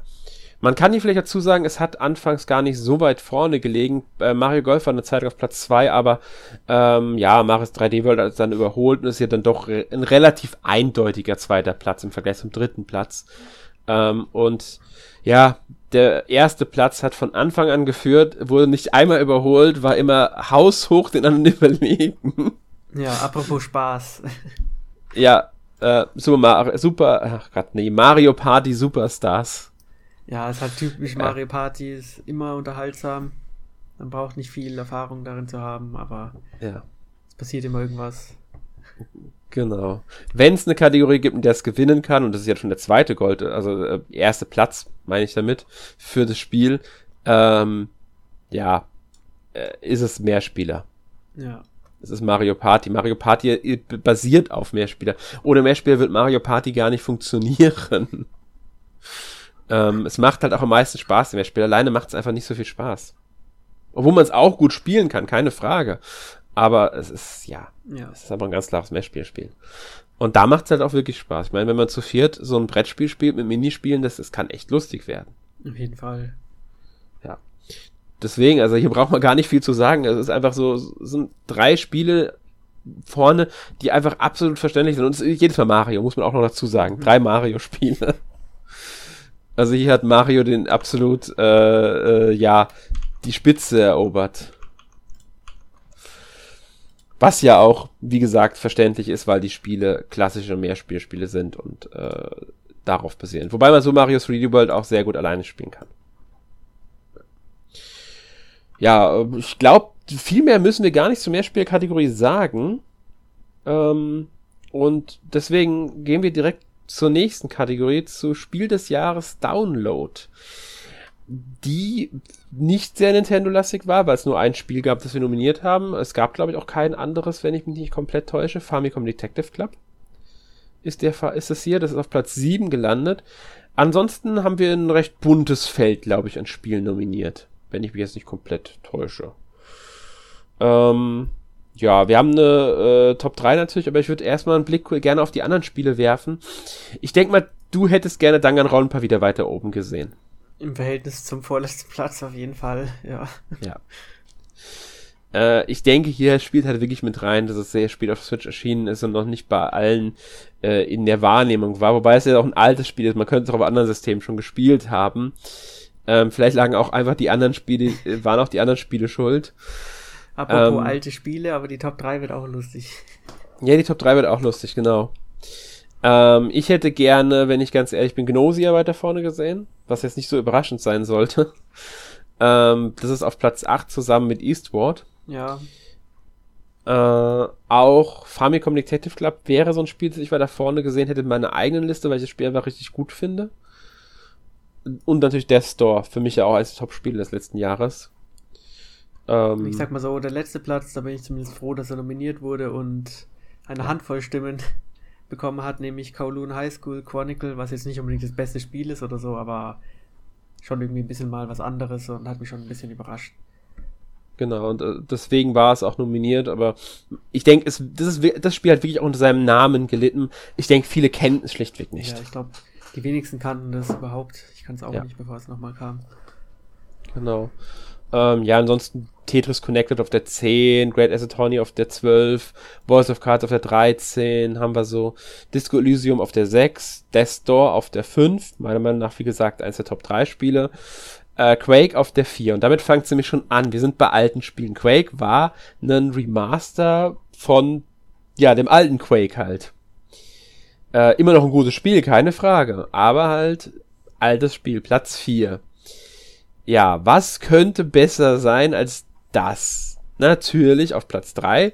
Auch verdient, meiner Meinung nach, weil es fantastisch, drei fantastisch, vier Spiele sind drin, drei davon mag ich wirklich gerne, ähm, besonders zwei, Castlevania Advance Collection. Ähm, wie gesagt, meiner Meinung nach verdient, weil es einfach tolle Spiele sind, besonders die drei GBA-Spiele, die da enthalten sind. Ähm, wann ich, hast du es gespielt? Nee. Nee. Ich habe es gespielt ähm, und ich, ich mag es halt einfach unglaublich gerne. Besonders, auch ich, ich krieg die, krieg die Untertitel jetzt nicht mehr zusammen. Das zweite aus der GBA-Reihe. Ähm, das erste bin ich natürlich nicht ganz so warm geworden, aber das zweite fand ich richtig, richtig gut. Ähm, hat natürlich den Namen, den Vorteil, den Vorteil, dass es äh, jetzt nicht komplett neu ist. Man kennt es vielleicht schon von früher. Und ähm, vielleicht auch den Wunsch nach endlich mal wieder mehr Castlevania. Konami, das ist ein Wink an euch. Vielleicht mal Weil, Neues. Äh, ja, genau, das wäre auch mal schön. Neues Castlevania, ein gutes neues Castlevania. Kein Pachinko-Automat. oder Mobile-Spiel oder was weiß ich. Du bekommst eine, äh, NFTs eine Simulation dazu. eines Pachinko-Automats auf der Nintendo Switch von Castlevania. Der nur mit NFTs funktioniert. Ja.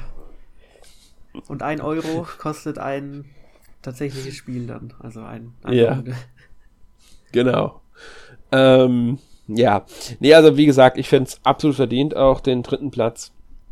War auch ein ganz tolles Spiel letztes Jahr. Habe ich unglaublich gerne gespielt. Und aber wir haben es schon eingeleitet. In diesen Top 3 bei den Spielen des Jahres Download haben nun mal ältere Spiele, bzw. Neuauflagen älterer Spiele gewonnen. Das gilt natürlich auch für den zweiten Platz, äh, Diablo 2 Resurrected.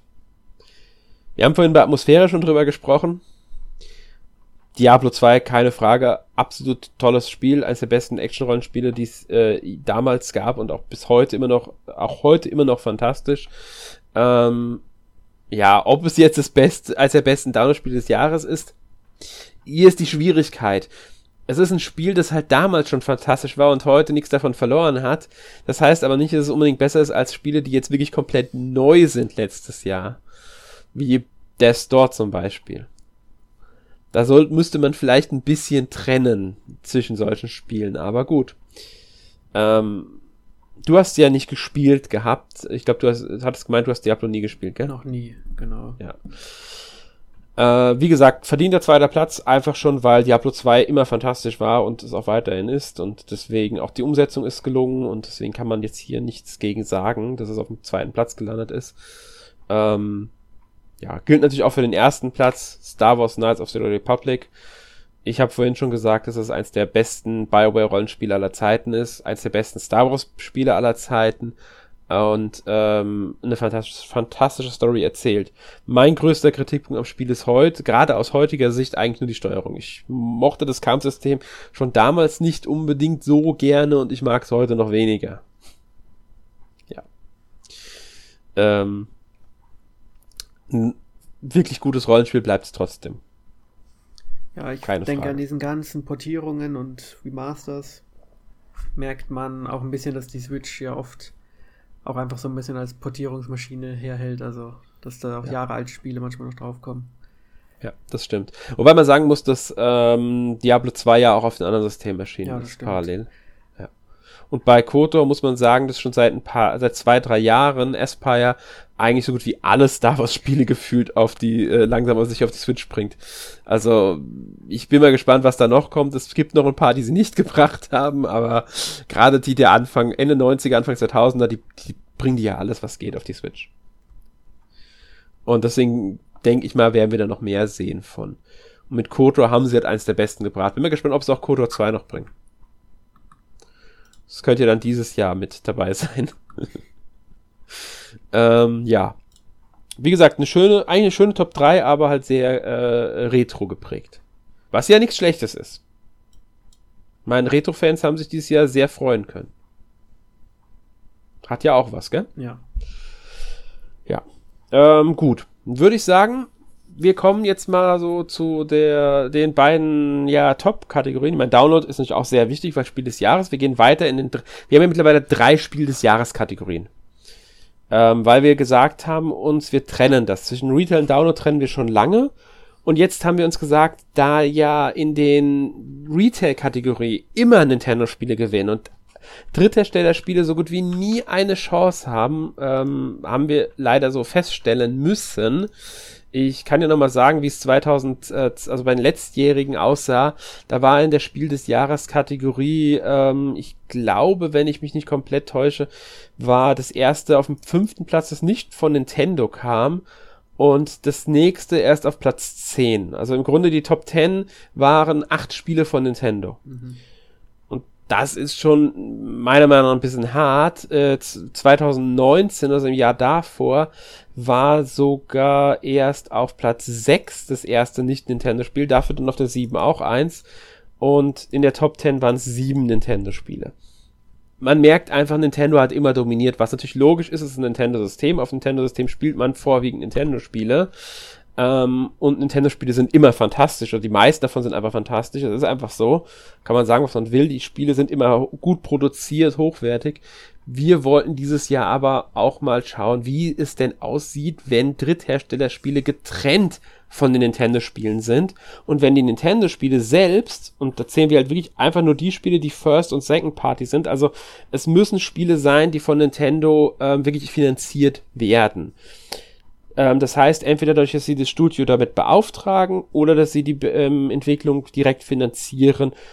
Es reicht nicht, wenn Nintendo als Publisher in Europa agiert, wie es zum Beispiel bei Bravely Default 2 der Fall war oder bei ähm, Shin Megami Tensei 5. Bei Bravely Default 2, wissen wir, gibt es mittlerweile müsste eine PC-Version geben, wenn ich mich nicht komplett täusche. Ja, die gibt's mittlerweile. Und auch bei Shin Megami Tensei 5 gibt's schon lange Gerüchte, dass es demnächst für die PlayStation-Konsolen noch erscheinen könnte. Monster Hunter Rise mittlerweile auch nicht mehr exklusiv, das ist auch schon für den PC erhältlich. Monster Hunter Stories 2 ist direkt für den PC mit erschienen. Also nur damit ihr hier die, wisst, wie wir das getrennt haben, wollte ich die Erklärung nochmal liefern, bevor wir jetzt anfangen mit den beiden Kategorien. Und wir fangen einfach mal an mit Dritthersteller Retail-Spielen. Gut. Ähm, ja, ich frage dich jetzt einfach mal. Wir hatten hier auch wieder 15 Nominierte. Was wäre denn dein Sieger in dieser Kategorie gewesen? Also mein Sieger wäre nicht in den Top 3, aber wahrscheinlich dann eher Shin Megami Tensei 5. Das aktuell auf Platz 6 gekommen ist, also ja, so im Mittelfeld. Ja. Ein ganz ordentlicher Platz, kann man sagen. Ähm, ich persönlich muss ehrlich sagen, ich habe mich sehr schwer getan, was ich gerne auf der 1 gesehen hätte. Es gibt ein paar Spiele, zum Beispiel Neo The World Ends With You, das auf der 5 gelandet ist, wäre für mich so ein Top-Kandidat gewesen aber auch, und das ist jetzt meine persönlichen, äh, ja, ich mag die beiden Spiele einfach, Atelier Riser 2 und Blue Reflection Second Light. Ich mag die Gastspiele und das wären für mich auch so zwei ähm, persönliche Favoriten gewesen. Allerdings muss ich hier natürlich sagen, ich verstehe, dass sie nur auf Platz 10 bis 12 gelandet sind, weil es ja halt dann doch Nischenspiele sind die äh, nicht unbedingt bei äh, ja das größte Publikum erreichen. Ist einfach so. Und ich glaube auch viele Leute würden mit den Spielen nicht so warm werden oder mit viel anfangen können. Ähm, Shin Megami Tensei 5 natürlich auch ein fantastisches Spiel, wäre auch für mich ein Verdiene Top 3, also Platz 3, Top 3 Platzierung gewesen. Ähm, ja. Also gibt ein paar Spiele, die hier definitiv äh, das Potenzial gehabt hätten, aber das wäre so die Spiele. Wir dürfen natürlich auch Nino Kuni 2 auf der 7 nicht vergessen. Persona 5 Strikers hatten wir ja vorhin schon als Sieger in der Arzt der Kategorie, ist hier auf Platz 8 gekommen. no More Heroes 3 hätte ich echt ein bisschen höher vermutet, mit Platz 9 nur. Einfach wegen dem Namen, weil ich glaube, die No More Heroes Reihe war immer sehr beliebt. Und der dritte Teil wurde hier heiß erwartet, hat es dann doch nur auf die 9 geschafft. Finde ich sehr interessant. ähm, weiß nicht, ob du jetzt mit der Reihe so äh, die so gut kennst. Ja, ein wenig, aber ich glaube, ein bisschen verhalten war der Eindruck zum dritten Teil dann, glaube ich, schon. Ich glaube nämlich auch, ja. Ähm, ja, Samurai Warriors 5 ist auf der 11 gelandet. Natürlich muss man sagen, Is 9 ist, glaube ich, auch zu sehr Nische, deswegen letzter Platz, 15. Ähm, Shin Megami Tensei 3, ich denke, da waren viele dann eher bei Shin Megami Tensei 5, weil es das modernere Spiel ist. Ja, macht Sinn. Ja. Aber gut, kommen wir mal zu Platz 4. Und da, das, ich nehme deshalb Platz 4 jetzt als nächstes, weil es lange, lange Zeit, das muss ich wirklich sagen, ähm, es hat sich sehr, sehr früh äh, ein Kopf-an-Kopf-Rennen zwischen zwei Spielen ergeben, die immer sehr knapp von einem Spiel verfolgt wurden. Und die haben den gesamten Januar durch, haben diese vier, drei Spiele, die äh, diese Kategorie eigentlich angeführt. Es gab gar keine, das ist, sah nie danach aus, dass irgendein anderes Spiel in den Top 3 landen würde. Aber dann, am letzten Tag, ist Crash Bandicoot 4, das auf dem vierten Platz gelandet ist, doch noch überholt worden. Und das wirklich unglaublich knapp überholt worden, ähm, so dass es doch nur für den vierten Platz gereicht hat. Muss ich sagen, ich mochte das Spiel sowieso nicht so gerne. Ich kann anerkennen, dass das Spiel ein gutes, aber sehr schweres 3D-Jump'n'Run ist. Beziehungsweise eigentlich ist jetzt kein direktes 3D-Jump'n'Run. Es hat natürlich viele Fans, gerade die alten Crash Bandicoot-Fans. Ich bin jetzt nicht der größte Fan von dem Spiel ich hätte wesentlich mehr Spiele gesehen, die jetzt besser platziert hätten, meiner Meinung nach sollen. Aber das seht ihr da draußen halt anders. Es hat aber dann doch nicht für den dritten Platz gereicht, wie gesagt, und das wirklich, wirklich knapp und das wirklich so auf der Ziellinie noch überholt. Das ist, das ist fast schon Fotofinish-mäßig gewesen. Ähm, ja. Was ist denn stattdessen auf der 3 gelandet, Jonas? Auf den dritten Platz hat sich wieder Bravely Default 2 eingeschlichen.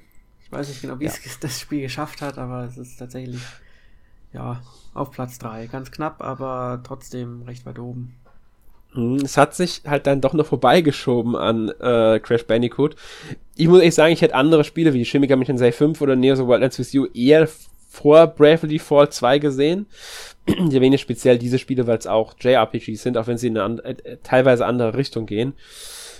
Aber Bravely Default 2 hat dann doch äh, eine gewisse Beliebtheit anscheinend. Ja. Na gut, die ersten beiden Teile waren auch nicht unbeliebt und sie waren auch nicht schlecht. Das Spiel ist auch nicht schlecht, kann man nicht behaupten. Es ist halt, wie du schon gesagt hast, sehr Standard. Und dieses erschien ja, glaube ich, im Januar oder Februar. Das heißt, Februar. die Leute hatten lange Zeit, es zu spielen. Ja. Gut, Neo so weit ans erschien im Juli, ist auch nicht ja, so gut. viel kürzer. Also, wenn man jetzt so sehr denkt, Jimmy Megami Tensei 5 hatte dann, wenn man so vergleicht, äh, die kürzeste Zeit, Crash Bandicoot war aber auch relativ früh im Jahr, ich glaube im April oder Mai müsste das gewesen sein. Und ich finde, also von alle anderen japanischen Rollenspiele haben irgendwie mehr Einzigartiges zu bieten. Selbst sowas wie Nino Kuni 2 ja, oder Atelier The Riser 2, wobei das halt innerhalb der Reihe schon sehr typisch ist, aber trotzdem. Oder auch Blue Reflection. Sie sind halt was anderes. Ähm, was man mal sagen könnte, Brave Default 2 ist deshalb wiederum was Besonderes, weil es eben diese Standardmäßigkeit, das was man kennt, dieses Oldschool nennt man das ja gerne mal, eben sehr hoch hält. Und das könnte auch wiederum viele freuen. Wir dürfen die Spiel des Jahres Kategorie Downloads nicht vergessen. Ähm, auch da hat Retro sehr stark gezogen und in der Hinsicht könnte man ja sagen, Bravely Default 2 ist sehr oldschool, das heißt Retro-Fans, die alte JRPGs mögen, könnten hier wieder sehr viel Freude dran finden. Ja, das stimmt. Und ich denke, das hat dem Spiel dann auch zu dem dritten Platz verholfen. Dass es eben wirklich diese, ähm, dieses, dieses Oldschoolige hat. Was es natürlich auch auszeichnet wieder, weil das haben nicht sehr viele andere der Spiele, die wir äh, im JRPG-Bereich letztes Jahr hatten. Ja. Ja. Und ja, wie gesagt, deswegen dritter Platz. Und dann kommen wir zu den beiden Erstplatzierten. Da muss ich sagen, es war wirklich, wirklich knapp lange Zeit. Am Ende ist es äh, doch etwas eindeutiger ausgegangen, als ich erwartet hätte. Ähm, diese beiden Spiele haben sich regelmäßig um meist vielleicht ein, zwei Stimmen um den ersten Platz gezankt.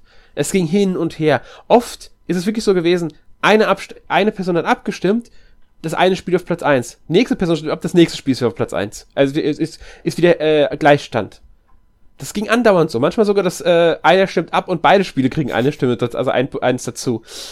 Es war unglaublich. Das ging die ganze Zeit. Bis zum, fast bis, ich glaube, bis zum letzten Tag sogar. Erst am letzten Tag hat sich rauskristallisiert, dass doch eins der beiden Spiele ähm, nach vorne schnellt.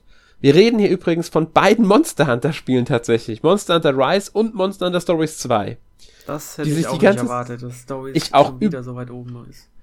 Ja, und Monster Hunter ist halt unglaublich beliebt und beide Spiele haben sich so sehr darum gekämpft. Man muss hier sagen, sie sind halt grundverschieden. Monster Hunter Rise ist ein klassisches Monster Hunter, während Monster Hunter Stories 2 es hatten mehr Spiele, aber eher auf Story ausgelegt, wie der Titel ja auch schon sagt. Es ist halt ein typ, eher typischeres JRPG, dass man wegen der Story auch vorwiegend spielt und erzählt eine gute Story auch noch, muss man auch noch dazu sagen. Äh, war, glaube ich, schon bei uns bei der Story gar nicht äh, nominiert, hätte eigentlich auch noch eine Nominierung verdient gehabt, aber ist knapp an der Nominierung vorbeigeschrammt, muss man hier halt auch sagen. Ähm, und es hat auch diesen Sammelfaktor. Man sammelt ja verschiedene Monster, man freut sich mit den Monstern hier an, statt die zu jagen und äh, dadurch ist noch dieser Pokémon-Effekt auch mit drin. Ähm, Monster Hunter Rise ist auf der 2 gelandet, Monster Hunter Stories auf der 1 tatsächlich. Hätte ich so nicht erwartet. Ich hätte, wenn schon die beiden Spiele auf der 1 und 2 sind, es genau andersrum erwartet, wenn ich ehrlich bin. Ähm, aber letztlich waren dann doch die Fans eher für das Stories-Spiel zu haben, wie es aussieht. Zumindest bei der Abstimmung. Finde ich sehr interessant, muss ich ehrlich sagen. Äh, ja. Gerade auch, dass die beiden so weit vorne stehen, finde ich sehr interessant. Ja. Was sagst du dazu? Ja, also es ist interessant zu sehen, wenn man die Nintendo-Titel rausnimmt, was sich dann oben abzeichnet. Mhm. Nämlich, ja, ein bisschen Pokémon-artiges. Ist es doch, ja. oder? So ein bisschen. Ja, so ein bisschen. Man sammelt, man muss halt in die Nester von den Monstern rein, einnehmen, mit dem Ei flüchten, dann kann man das Ei ausbrüten dann kriegt ein neues Monster. Äh, ich weiß gar nicht, ich bin mir jetzt echt nicht mehr sicher, ob man die auch anders fangen kann. Ich glaube, nein, aber ich bin mir jetzt nicht mehr ganz sicher. Ich glaube, es gibt keine Methode, ein Monster im Kampf dazu zu bringen. Ich bin mir, ich will es nicht beschwören. Ja. Kann sein, dass es auch Auf geht. Ich Fall weiß es gerade nicht. Wissen wir, dass unsere Leser und Hörer manchmal sehr seltsame Geschmacksrichtungen treffen oder halt auf einmal ein Spiel ganz weit oben ist, wo man nicht damit gerechnet hätte. Ja. Aber das ist ja auch immer ganz interessant, das zu sehen und ist ja kein schlechtes Spiel, von dem her denke ich, passt es schon es ist sogar ein richtig gutes Spiel, meiner Meinung nach. Also ich finde, ich finde es, ich habe mich gefreut, dass es den ersten Platz geholt hat. Einfach weil ähm, es für mich eine riesen Überraschung war, ähm, weil ich nie damit gerechnet hätte. Und genau das finde ich immer so schön, wenn, wenn Spiele es nach vorne schaffen, mit denen man nicht rechnet. Ähm, und das besser ist als Monster Hunter Rise, hätte ich halt so auch nicht erwartet, weil ich wirklich gedacht hätte, die Leute sind hier eher bei Rise, weil es das klassischere Monster Hunter Prinzip ist und viele ja gerade das mögen, dieses Herausfordernde, dieses Jagen und so weiter. Aber anscheinend hat hier die Story dann auch eine Rolle gespielt. Wie gesagt, man muss sagen, es war lange, lange Zeit sehr knapp. Und wenn die, vielleicht, wenn sie einen Tag länger gelaufen wären, die Awards, wäre das Ergebnis vielleicht genau umgekehrt gewesen. Kann man nicht sagen. Hätte passieren können. Vielleicht hätte ich auch Bravely Default 2 dann noch auf Platz 1 gemogelt äh, irgendwie. Wer weiß. Ich meine, es hat ja eine Aufholjagd hingelegt und ich immer noch Platz 3 geholt. Ja. Aber gut. Ähm, wie gesagt, hier eine der meiner Meinung nach ganz großen Überraschungen des Monster Hunter Stories 2 ist äh, auf die 1 geschafft hat. Ähm, gehen wir zu Spiel des Jahres Nintendo. Also First- und Second-Party-Spiele. Hier hatten wir keine 15 Nominierten, weil schlichtweg keine 15 Spiele erschienen sind. Wir hatten kurz überlegt, Famicom Detective Club hier mit aufzunehmen, haben aber gesagt, da es nur ein Download-Spiel war, lassen wir es dann doch bei den Download-Spielen. Dürft ihr gerne auch mal äh, in die Kommentare schreiben, was ihr dazu meint, ob ihr nächstes Jahr vielleicht meinen würdet, alle Nintendo-Spiele, egal ob Download oder Retail, in eine Kategorie packen. Ähm, ja. WarioWare ist hier tatsächlich am unbeliebtesten gewesen. Hat nur den elften Platz geholt. Hm. Okay. Ich mochte es, aber ich kann verstehen, weil es ist jetzt kein Spiel des Jahres, ganz ehrlich nicht. Es ist ein netter Zeitvertreib. Dasselbe dürfte für Big Brain Academy gelten, das auch noch den Nachteil hatte, dass es erst ähm, im Dezember erschienen ist. Auf der 10. Mitopia war, glaube ich, 3DS äh, ursprünglich, gell? Ja. Ja, war, glaube ich, da auch schon nicht das beliebteste Spiel, deswegen ist die 9 hier, ja. Ja, das ist so ein Spiel, das hätte ich auch komplett vergessen nochmal. Wenn es jetzt hier mhm. nicht nochmal eine Liste wäre. Es war sogar das Spiel, das ich als letztes eingetragen hat, weil ich es vergessen hatte. Also, als wir die Nominierten festgelegt haben, habe ich die Liste erstellt und ich hatte dieses Spiel tatsächlich anfangs vergessen gehabt. Also, ja. Ähm, Mario Golf Super Rush hatten wir ja schon bei Mehrspielerspiel auf der 3, jetzt hat es nur für die 8 gereicht. Also als Mehrspielerspiel mögt, mögt ihr es wirklich gerne, aber als Spiel des Jahres halt dann doch nicht. Ja, obwohl Mario im Titel ist recht weit unten, weil eigentlich ja. zieht Mario immer bei solchen Listen. Ja, genau, das, das stimmt. Ähm, Spielestudio finde ich interessant, dass es tatsächlich auf die 7 geschafft hat. Hätte ich jetzt gedacht, dass es das nicht schafft. Ist übrigens nur hier gelandet, weil Nintendo es im September auch noch als Retail-Version rausgebracht hat. Ja, was ich sehr interessant finde. Ähm, aber ja, ist ein sehr schönes. Also man kann da wirklich viel mitmachen. Also deswegen, ich finde es ein sehr schönes Ding und ich finde es auch sehr schön, dass hier auf der 7 gelandet ist und nicht ganz unten. Ähm, man könnte jetzt sagen, nur auf der 6, aber wenn man bedenkt, was da drüber ist, ist, denke ich, der sechste Platz für New Pokémon Snap schon ein ziemlicher Erfolg, oder? Mm, ich hätte vielleicht noch gerne ein oder zwei Plätze höher gesehen, aber es ist okay.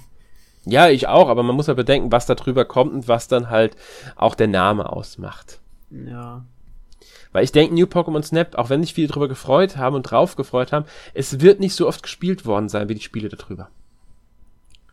Denke ich jetzt. Entschuldigung, denke ich jetzt einfach mal. Kann sein, ja. Ja. Auf der 5 haben wir Metroid Red. Nur auf der 5 sollten wir hier vielleicht betonen. Ich habe wirklich gedacht, dass das Spiel es in die Top 3 schafft und vielleicht sogar Spiel des Jahres werden könnte. Hätte, Einfach weil das so ein. Können, ja, ja es gab Metroid. auch so einen Hype um dieses Spiel zeitweise. Aber nur Platz 5.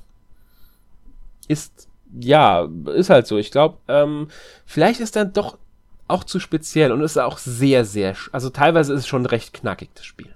Ja. Muss man auch sagen. Ja. Ähm, bin ich auch nicht sicher. Ich glaube, viele hätten lieber Metro in Prime gesehen als ein äh, 2D-Teil. Auf jeden Fall. Ja. Denke ich nämlich auch. Dann haben wir ein, ja, HD-Neuauflage und zwar The Legend of Zelda Skyward Sword HD auf der 4. Tatsächlich zeitweise sogar auf Platz 1 gewesen. Ja. Während der Abstimmung. Allerdings nur ganz kurz. Nicht so weit unten, wie man hätte denken können, aber. Ja. Finde ich. Es ist halt dann doch beliebter wegen Zelda. Ich denke auch, dass viele Leute, die es auf der Switch das erste Mal spielen, einmal dank der ähm, äh, Buttonsteuerung, aber auch, weil sie schon Breath of the Wild kennen, mehr mit anfangen können, weil sie ja, haben es ja auch betont, Nintendo, dass in diesem Spiel schon mehr Breath of the Wild steckt. Ich denke nämlich, die Unbeliebtheit des Spiels könnte damals auch dazu daran gelegen haben, dass es sich ähm, von, abgesehen von Breath of the Wild, vielleicht am meisten von den klassischen 3D Zeldas unterscheidet. Ja. Ähm, dann kommen wir auf zu einem Spiel auf Platz 3 und damit sind wir in Top 3, ähm, bei dem ich ehrlich gesagt überrascht bin, weil es so viel negative Meinungen im Internet dazu gab, also von Fans auf Twitter, anderen sozialen Medien, Facebook und so weiter, wo ich halt was gesehen habe, ähm, YouTube und so weiter und so fort, äh, dass ich gedacht hätte, das Spiel kriegt, schafft es niemals auf, in, in höhere Platzierungen. Pokémon strahlender Diamant, leuchtende Perle. Auf der 3. Ja, es ist Was halt, meinst? es ist halt Pokémon, also man mag's, auch wenn man sich darüber aufregt. Es macht immer wieder mhm. Spaß. Man schimpft, wie bei vielen anderen Marken, und man kauft es dann trotzdem. Aber ja. ich habe es jetzt nicht gespielt, aber mh, hm, es kommt halt darauf an, was man erwartet hat für ein Remake. Und im Hinblick der alten Remakes, also die anderen Remakes, hatte ich schon wesentlich mehr erwartet. Ja, also ich habe, ich muss sagen, ich bin nicht der große Pokémon-Spieler. Ich habe lange Jahre kein Pokémon gespielt. Dieses habe ich gespielt. Es hat mir wirklich Spaß gemacht, es zu spielen. Also ich mag dieses Spiel tatsächlich sehr, sehr gerne. Ähm, deswegen, ich bin jetzt nicht der perfekte Vergleich, weil ich die restlichen Pokémon-Spiele nicht kenne. Ich muss aber sagen, dass, und hier greife ich ein bisschen vorweg, mir das aktuellere Pokémon-Spiel, das jetzt im Januar erschienen ist, Pokémon Legenden Arceus, Arceus, wie es auch immer heißt, deutlich mehr Spaß macht. Das finde ich deutlich besser nochmal. Aber das ist ein ganz anderer Grund. Also da gibt es auch wirklich Gründe für. Ähm, da werden wir irgendwann nochmal genauer drüber sprechen, bei was ähm, Pokémon Legenden Arceus angeht. Ich mochte das Spiel, ich finde den dritten Platz verdient. Hätte aber natürlich auch genauso gut ein äh, vierter oder fünfter Platz werden können. Also, ja. Ähm, gehen wir mal zu Platz zwei. Und hier sind wir, kämen wir wieder zu den Mario-Spielen zurück. Ja. Es ist relativ knapp. Ich, ich muss sagen, lange Zeit hat dieses Spiel tatsächlich die Liste angeführt. Und es sah lange so aus, dass kein anderes Spiel es einholen wird. Ich weiß, habe ich schon öfters gesagt, aber es war hier auch wirklich so. Es hat teilweise ähm, 10% Punkte vorne gelegen. Okay. Ja. Mario Party Superstars. Auf der 2. Ich kann es verstehen. Es ist ein spaßiges Spiel. Es ist ein schön, es ist endlich mal wieder ein richtig, richtig gutes Mario Party. Und ich glaube, das wird vielen, viel dazu beigetragen haben, weil viele, glaube ich, auf ein neues Mario Party gewartet haben, weil es das gut ist. Also richtig gut. Ja. ja. Ich meine, man könnte sich vielleicht vorstellen, was auf Platz 1 ist. Aber was ich noch erwähnen will, ist, dass eigentlich Top 4 in diesem Fall nur von alten Spielen oder halt mit Inhalten alter Spiele gefüllt ist. Das auch ja, das irgendwie stimmt. schon genug aussagt über das Nintendo-Jahr 21. Das stimmt, wobei man halt auch sagen muss, hier ziehen natürlich auch die Marken, weil ich glaube, wir haben dann doch, man darf nicht vergessen, dass es, denke ich, auch einige gibt, die jetzt die Switch haben, die aber Pokémon Diamanten, Pokémon Perle damals nicht gespielt haben. Da zähle ich ja selbst auch dazu. Und auch äh, so Mario's Reworld zum Beispiel auf der Wii U. Wie wenige Leute hatten die Wii U? Äh, sogar ich als Wii U-Besitzer habe dieses Spiel auf der Wii U damals nicht gespielt. Ja, das stimmt. Ähm, also das muss, darf man da nicht vergessen. Bei äh, Zelda Skyward Sword ist nochmal so ein bisschen anders, weil die Wii ja sehr erfolgreich war und auch das Spiel relativ erfolgreich war.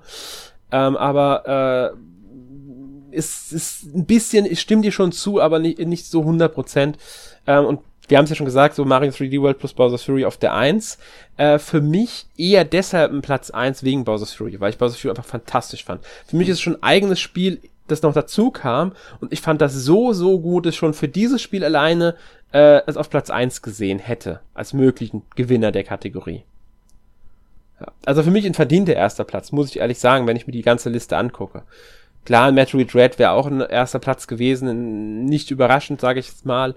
Aber wenn ich mir so die Nintendo-Liste angucke, ist das, finde ich, es ist das beste Spiel des Jahres einfach gewesen. Es war jetzt nicht das stärkste Nintendo-Jahr, damit hast du auf alle Fälle recht. Wir haben kein Fire Emblem gesehen, wir haben kein Advance Wars am Ende gesehen, wir haben kein, äh, ja, was es noch so für Marken halt gibt. Das sehen wir dann in der Most Wanted, was wir hätte vielleicht sehen können. Genau, und da gehen wir nämlich jetzt direkt hin zur Most Wanted. Ähm, nachdem wir ja, wie gesagt, Mario Party Superstar auf der 2, Super Mario 3D World ähm, plus Bowser auf der 1. Und damit gehen wir jetzt zur letzten Kategorie, den Most Wanteds. Also, was wünscht ihr euch am meisten? Das war eine recht umkämpfte Kategorie lange Zeit, muss ich sagen. Ich bin mir jetzt gar nicht mehr ganz sicher, ähm, wie äh, lange es gedauert hat, bis sich da ein paar Spiele rauskristallisieren. Es gab dann wirklich so, dass ein paar hinten rangeblieben sind. Also Turtles ist auf dem letzten Platz gelandet. Metal Slug ist sehr schnell hinten geblieben. Auch ähm, AI Somnium Files, Nirvana Initiative ist sehr schnell abgeschlagen gewesen. Ähm, ansonsten, also Triangle Strategy ist auch nur auf die 12 gekommen, finde ich ein bisschen schade, aber okay. Ja, Rune Factory 5. erwartet, ja, hätte ich viel höher erwartet. Aber vielleicht gibt es für viele noch zu wenig Infos, auch wenn es schon eine, diese Demo-Sachen gab. Ich könnte mir vorstellen, dass viele dann noch zu skeptisch sind und nicht wissen, was sie von dem Spiel zu erwarten haben. Ähm, Rune Factory 5 finde ich schön, dass es auf der 11 gelandet ist. Ähm, ja. Hollow Knight hätte ich ehrlich gesagt höher erwartet. Ja, ist zusammen mit Atelier. Ich glaube, die Leute haben es langsam vergessen. Ich glaube nämlich auch, die haben es aufgegeben wahrscheinlich. Es ist zusammen mit Atelier Sophie 2 auf der 9 und das finde ich überraschend, dass Atelier Sophie 2 tatsächlich so weit oben gelandet ist. Ja, das war sogar eine Zeit lang ähm, mit auf den vorderen Plätzen, als äh, die Punktgleichheit noch eher gegeben war. Also so am Anfang der Umfrage. Ähm, finde ich aber schön. Marvels Midnight Suns hat mich auch überrascht, dass es auf der 8 gelandet ist. Ich habe irgendwie erwartet, dass viele das gar nicht so wahrgenommen haben, das Spiel. Ähm, aber anscheinend doch, wie es aussieht. Ja, und dann das Spiel, das verschoben wurde, also auf Advance Wars 1 und 2 Reboot Camp, nicht vergessen, bei größter Überraschung war es immer, war es nur auf Platz 5, bei Verschiebung immer, auf, also bei Enttäuschung immer die Verschiebung auf Platz 4. Ähm, hier ist es auf Platz 7 bei den Most Wanted. Also die Leute freuen sich drauf. Mhm. Ja. Denke ich zumindest mal, wirkt so. Aber halt nicht top. Und jetzt kommt die erste Überraschung für mich. Metroid Prime 4 nur auf der 6. Ja, es liegt vielleicht auch daran, dass man nichts Greifbares hat, worauf man sich freuen kann, sondern halt nur den Namen. Ja, also, ich denke auch. Ja. Und dazu wird, könnte auch noch dazu äh, mit beitragen, dass es ähm, jetzt auch noch von ähm, hier von, von, von Retro die Anfrage nach neuem ähm, Personal gab für das Spiel, gezielt die suchen. Ähm, man muss dazu sagen, 2000, also für die Most Wanted 2020 bei den America 2019 hat es den dritten Platz noch geholt, aber schon im Jahr darauf ist es nur auf Platz 6 gelandet auch. Das hat es jetzt wieder geschafft. Also im Grunde ähm, ist es genau auf dem Platz, auf dem es auch letztes Jahr war. Mhm. Ja. Ähm, das gilt für das nächste Spiel nicht. Das ist tatsächlich um einen Platz nach unten gesunken im Vergleich zum letzten Jahr. Da merkt man auch, dass auch ein Spiel ist, mit Verschiebungen zu kämpfen hatte. Weil es auch letztes Jahr mit dabei war. Das war letztes Jahr auf der 4, jetzt ist es noch auf der 5. Lego Star Wars, die Skywalker-Saga. Muss sagen, freut mich, dass es dann doch äh, sehr weit, recht weit oben gelandet ist, in Top 5 halt. Hätte ich so jetzt nicht erwartet. Weil ich ob du da jetzt dir groß Gedanken drüber gemacht hast. Also über Lego-Spiele habe ich mir noch nie so viele Gedanken gemacht. Dementsprechend ist es schon eine Überraschung für mich, aber ich weiß natürlich, erstens Lego ist erfolgreich, zweitens äh, Star Wars und drittens Lego-Spiele sind auch erfolgreich, also ja. Man muss dazu sagen, es hat, es hat auch gegen Ende nochmal angezogen, nachdem äh, dieser lange 6-Minuten-Trailer mit dem Spiel, also dem in einem 6-Minuten-Trailer das Spiel ausführlich vorgestellt nochmal. Ähm, und da wurde ja nochmal klar, wie groß dieses Ding eigentlich wird und wie umfangreich. Ähm, und da hat es auch nochmal ein bisschen angezogen, tatsächlich. Also von daher, ähm, wer, vielleicht hätte sogar, wenn das Spiel, wenn die Umfrage ein bisschen länger gegangen wäre, dieser Trailer dem Spiel noch ein bisschen höher hieven können. Aber dafür war der Abstand halt zu dem Drittplatzierten zu groß. Und ich rede hier vom Drittplatzierten, weil wir hier wieder eine Doppelplatzierung haben mit zwei Spielen auf der drei. Ja. ja. Ähm, die mich beide freuen, muss ich ganz ehrlich sagen. Ich meine, langsam kann man sich vorstellen, welche Spiele noch übrig sind. Ja. Auf der 3 haben wir einmal Mario und Rabbit Sparks of Home. Äh, Hope. Ja, Hope. Hauptsache Mario im Namen.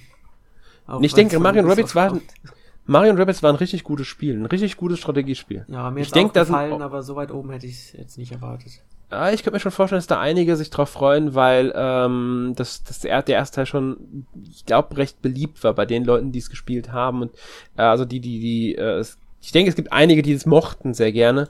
Und deswegen, das, äh, ich muss sagen, mich hat es auch überrascht, dass es so weit oben ist, jetzt nicht erwartet, aber ich kann mir schon vorstellen, dass hier auch der äh, Fan-Bonus mit reinspielt, so ein bisschen wegen Vorgänger. Natürlich auch der Mario-Bonus. Und vielleicht auch minimal der Rabbits-Bonus. Kann man ja nicht ausschließen. Ähm, weitaus mehr hat mich natürlich gefreut auf der 3 und das sah lange Zeit nicht so aus, dass es wirklich noch die 3 erreicht. Bayonetta 3. Ja. Für mich natürlich eigentlich die 1. ja. Aber ähm, die Leute freuen sich drauf, finde ich schön. Ich freue mich auch sehr drauf, nach dem Trailer besonders. Und es soll ja auch noch 2022 erscheinen. Da bin ich mal gespannt, ob das klappt. Ja, ich denke schon, weil äh, nachdem wir jetzt einen Gameplay-Trailer gezeigt haben, bin ich bei dem Spiel, ich denke, der ist in der Planung schon sehr weit. Metroid Prime 4 halte ich für sehr unwahrscheinlich. Ja, die anderen Spiele in unserer Liste. Hm? Metroid Prime 4 auf jeden Fall unwahrscheinlicher. Ja. Ähm, ich denke, Bayonetta 3 könnte dieses Jahr wirklich noch was werden, aber eher Ende des Jahres. So ein Oktober-November-Spiel könnte das werden. Aber ich, ich, ich, rechne schon damit, dass es dieses Jahr ähm, erscheinen wird. Ähm, besonders nach, na, nachdem dann Gameplay-Trailer gezeigt, kann sich Nintendo eigentlich nicht diese Verschiebung nochmal erlauben jetzt. Weil sie haben ja nicht gesagt, wann dieses Jahr. Sie haben jetzt noch eine ganze Weile Zeit, ein paar Monate, um das Spiel wirklich fertigzustellen. Und ich denke, sie sind weit genug, um zu sagen, es kann dieses Jahr erscheinen. Mhm. Ja. Äh, etwas anders sieht's dabei dem Zweitplatzierten aus. Und hier sind wir bei der nächsten Überraschung. Weil hättest du gedacht, dass das Spiel äh, nachdem es jetzt zwei Jahre in Folge den ersten Platz geholt hat, nur auf der 2 landet? Na, nein, eigentlich nicht. Sehr überraschend, ja. aber zeigt halt wieder, wie schon vor drei Jahren, wo ich glaube, Yoshi immer sehr weit oben war, dass unsere Leser gewisse Vorzüge haben und in dem Fall mögen sie die Figur, die auf Platz 1 ist. Sehr gerne. Wahrscheinlich. Aber dazu sage ich auch gleich mal was. Auf der 2 ist nämlich The Legend of Zelda Breath of the Wild Nachfolger. Das heißt, der Nachfolger zu Breath of the Wild ist nur auf der 2 gelandet. Obwohl sich viele drüber freuen, gibt es ein Spiel, auf das ihr euch mehr freut. Und da finde ich interessant, es war nicht auf der 1. Die ganze Zeit okay. nicht. Bis Nintendo den ausführlichen Trailer zu Kirby und das vergessene Land gezeigt hat. Ja gut, dann macht Sinn, weil es kommt ja bald raus, man kann sich was darunter vorstellen und ja. mehr darunter vorstellen als bei vielen anderen Spielen auf dieser Liste. Ganz genau. Der Trailer kam, das Datum war bekannt und zack ist das Spiel nach oben geschossen und hat es dann halt wirklich noch geschafft, ähm, Zelda jetzt nicht super eindeutig, aber schon ähm, ja eindeutiger als anderen Kategorien den Sieg zu rauben.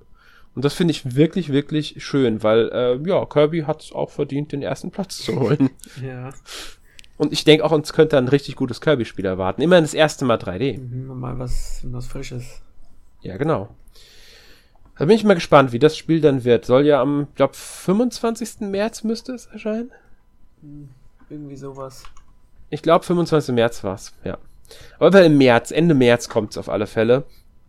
Und da dürfen wir uns drauf freuen, ähm, denke ich. Und ihr freut euch ja auch drauf. Oh ja. Ja. Ja, damit sind wir mit den NMAC Awards für heute durch. Wir haben alle zwölf Kategorien besprochen. Ähm, ja, ich finde, es ist eine sehr schöne Liste entstanden, eine sehr abwechslungsreiche Liste und auch mit ein paar sehr schönen Überraschungen, zumindest meiner Meinung nach. Ja, ein paar Sachen waren schwer zu, ja, ein bisschen schwer, nicht schwer zu glauben, aber ein bisschen schade für andere Spiele, aber ich kann fast alle Sachen nachvollziehen. Ja. Auf die eine oder andere Art und Weise.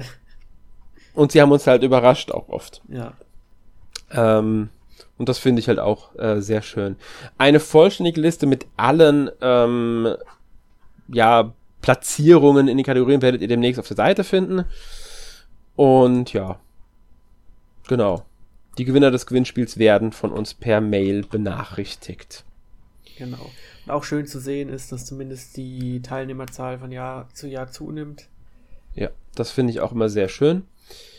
Und ähm, wenn ihr Vorschläge habt, wie wir die MAC Awards noch besser gestalten könnten. Ähm, oder sonstige Anregungen habt, schreibt sie uns gerne in die Kommentare. Ihr könnt uns auch gerne auf anderen Wegen kontaktieren. Gibt es ja zahlreich. Auf der Webseite findet ihr unsere E-Mail-Adressen. Wir haben Twitter, wir haben Facebook. Ähm, also kontaktiert uns gerne. Ähm, wir schauen uns das an und ähm, werden äh, eure Anregungen bezüglich der NMAC Awards gerne berücksichtigen. Gerne auch dazu, wie wir den Podcast gestalten sollen, indem wir die Gewinner vorstellen. Also wenn ihr da auch irgendwie Anregungen habt, wie wir das vielleicht anders gestalten könnten, gerne her damit. Ja. Damit sind wir mit den NMAC Awards durch und Jonas, ich stelle dir jetzt die obligatorische Frage. Was hast du denn letzte Woche gespielt? Also auf der Switch habe ich ein Spiel gespielt, das wir heute sehr oft erwähnt haben, nämlich Super Mario 3D World plus Bowser's Fury.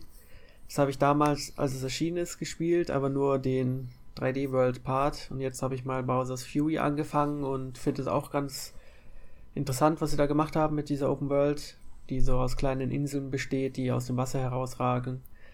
Und das Besondere ist ja, dass man regelmäßig von Bowser überfallen wird und dann kommt es eben zu großen Kämpfen gegen Bowser.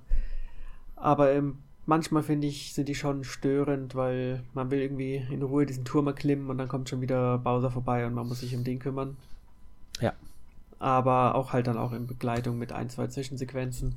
Kann man zwar überspringen, aber es ist ein bisschen eine andere und hektischere Erfahrung als jetzt die klassischen 3D-World-Level, wo sowas jetzt ja nicht passiert unbedingt. Aber ansonsten glaube ich, dass dieses Konzept auch eine Zukunft in 3D Mario-Spielen haben kann. Also wenn sie das noch ein bisschen anpassen und irgendwie neue Elemente hinzufügen, dann ist es eine Option für, keine Ahnung, Odyssey 2 oder was ganz anderes. Ja, definitiv. Also ich mochte das Spiel auch sehr, sehr gerne. Also Bowser's Fury speziell meine ich jetzt. Mhm. Ja. Hast und du noch was gespielt? Ansonsten habe ich noch ein weiteres altes Spiel gespielt, nämlich Dark Souls 2 nochmal auf der PS4, beziehungsweise halt 5. Und das ist ja so ein bisschen das schwarze Schaf der Dark Souls-Spiele, wenn man es so nennen will. Und ich wollte jetzt einfach nochmal, ich habe es damals, als es rauskam, gespielt und ich mag es eigentlich schon recht gern, aber ich habe es jetzt nochmal gespielt und muss auch jetzt sagen, dass ich es eigentlich doch recht gern mag und auch mehr als den dritten Teil. Und bevor Elden Ring erscheint, habe ich mir gedacht, spiele ich das jetzt nochmal. Und ja, ist immer noch ein gutes Spiel, auch wenn es viel für viele als so ein Sündenbock immer dargestellt wird. Mhm. Ja, Elden Ring ist auch noch so eine Sache. Bin mal gespannt drauf, wie das da wird. Ja, ich glaube, aufgrund der Open World und so wird es schon mehr Leute mitreisen können als jetzt die lineareren Spiele. Ja, wobei ich lineare nie schlimm fand. Ich, ich bin immer eher mit dem Schwierigkeitsgrad, bei dem ich mich schwer getan habe. Ja, aber ich glaube, deswegen kann man ja auch ein bisschen von der Open World profitieren, wenn man ja, das stimmt. hingeht. Ja. Ich bin mal gespannt drauf, wie es denn so wird und ob ich es dann spielen werde, wenn es erscheint. Aber was hast du denn gespielt?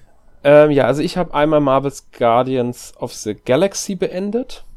Ähm, habe ja vorhin schon gesagt, dass es ein fantastisches Spiel ist. Wir haben ja schon drüber gesprochen bei der Story.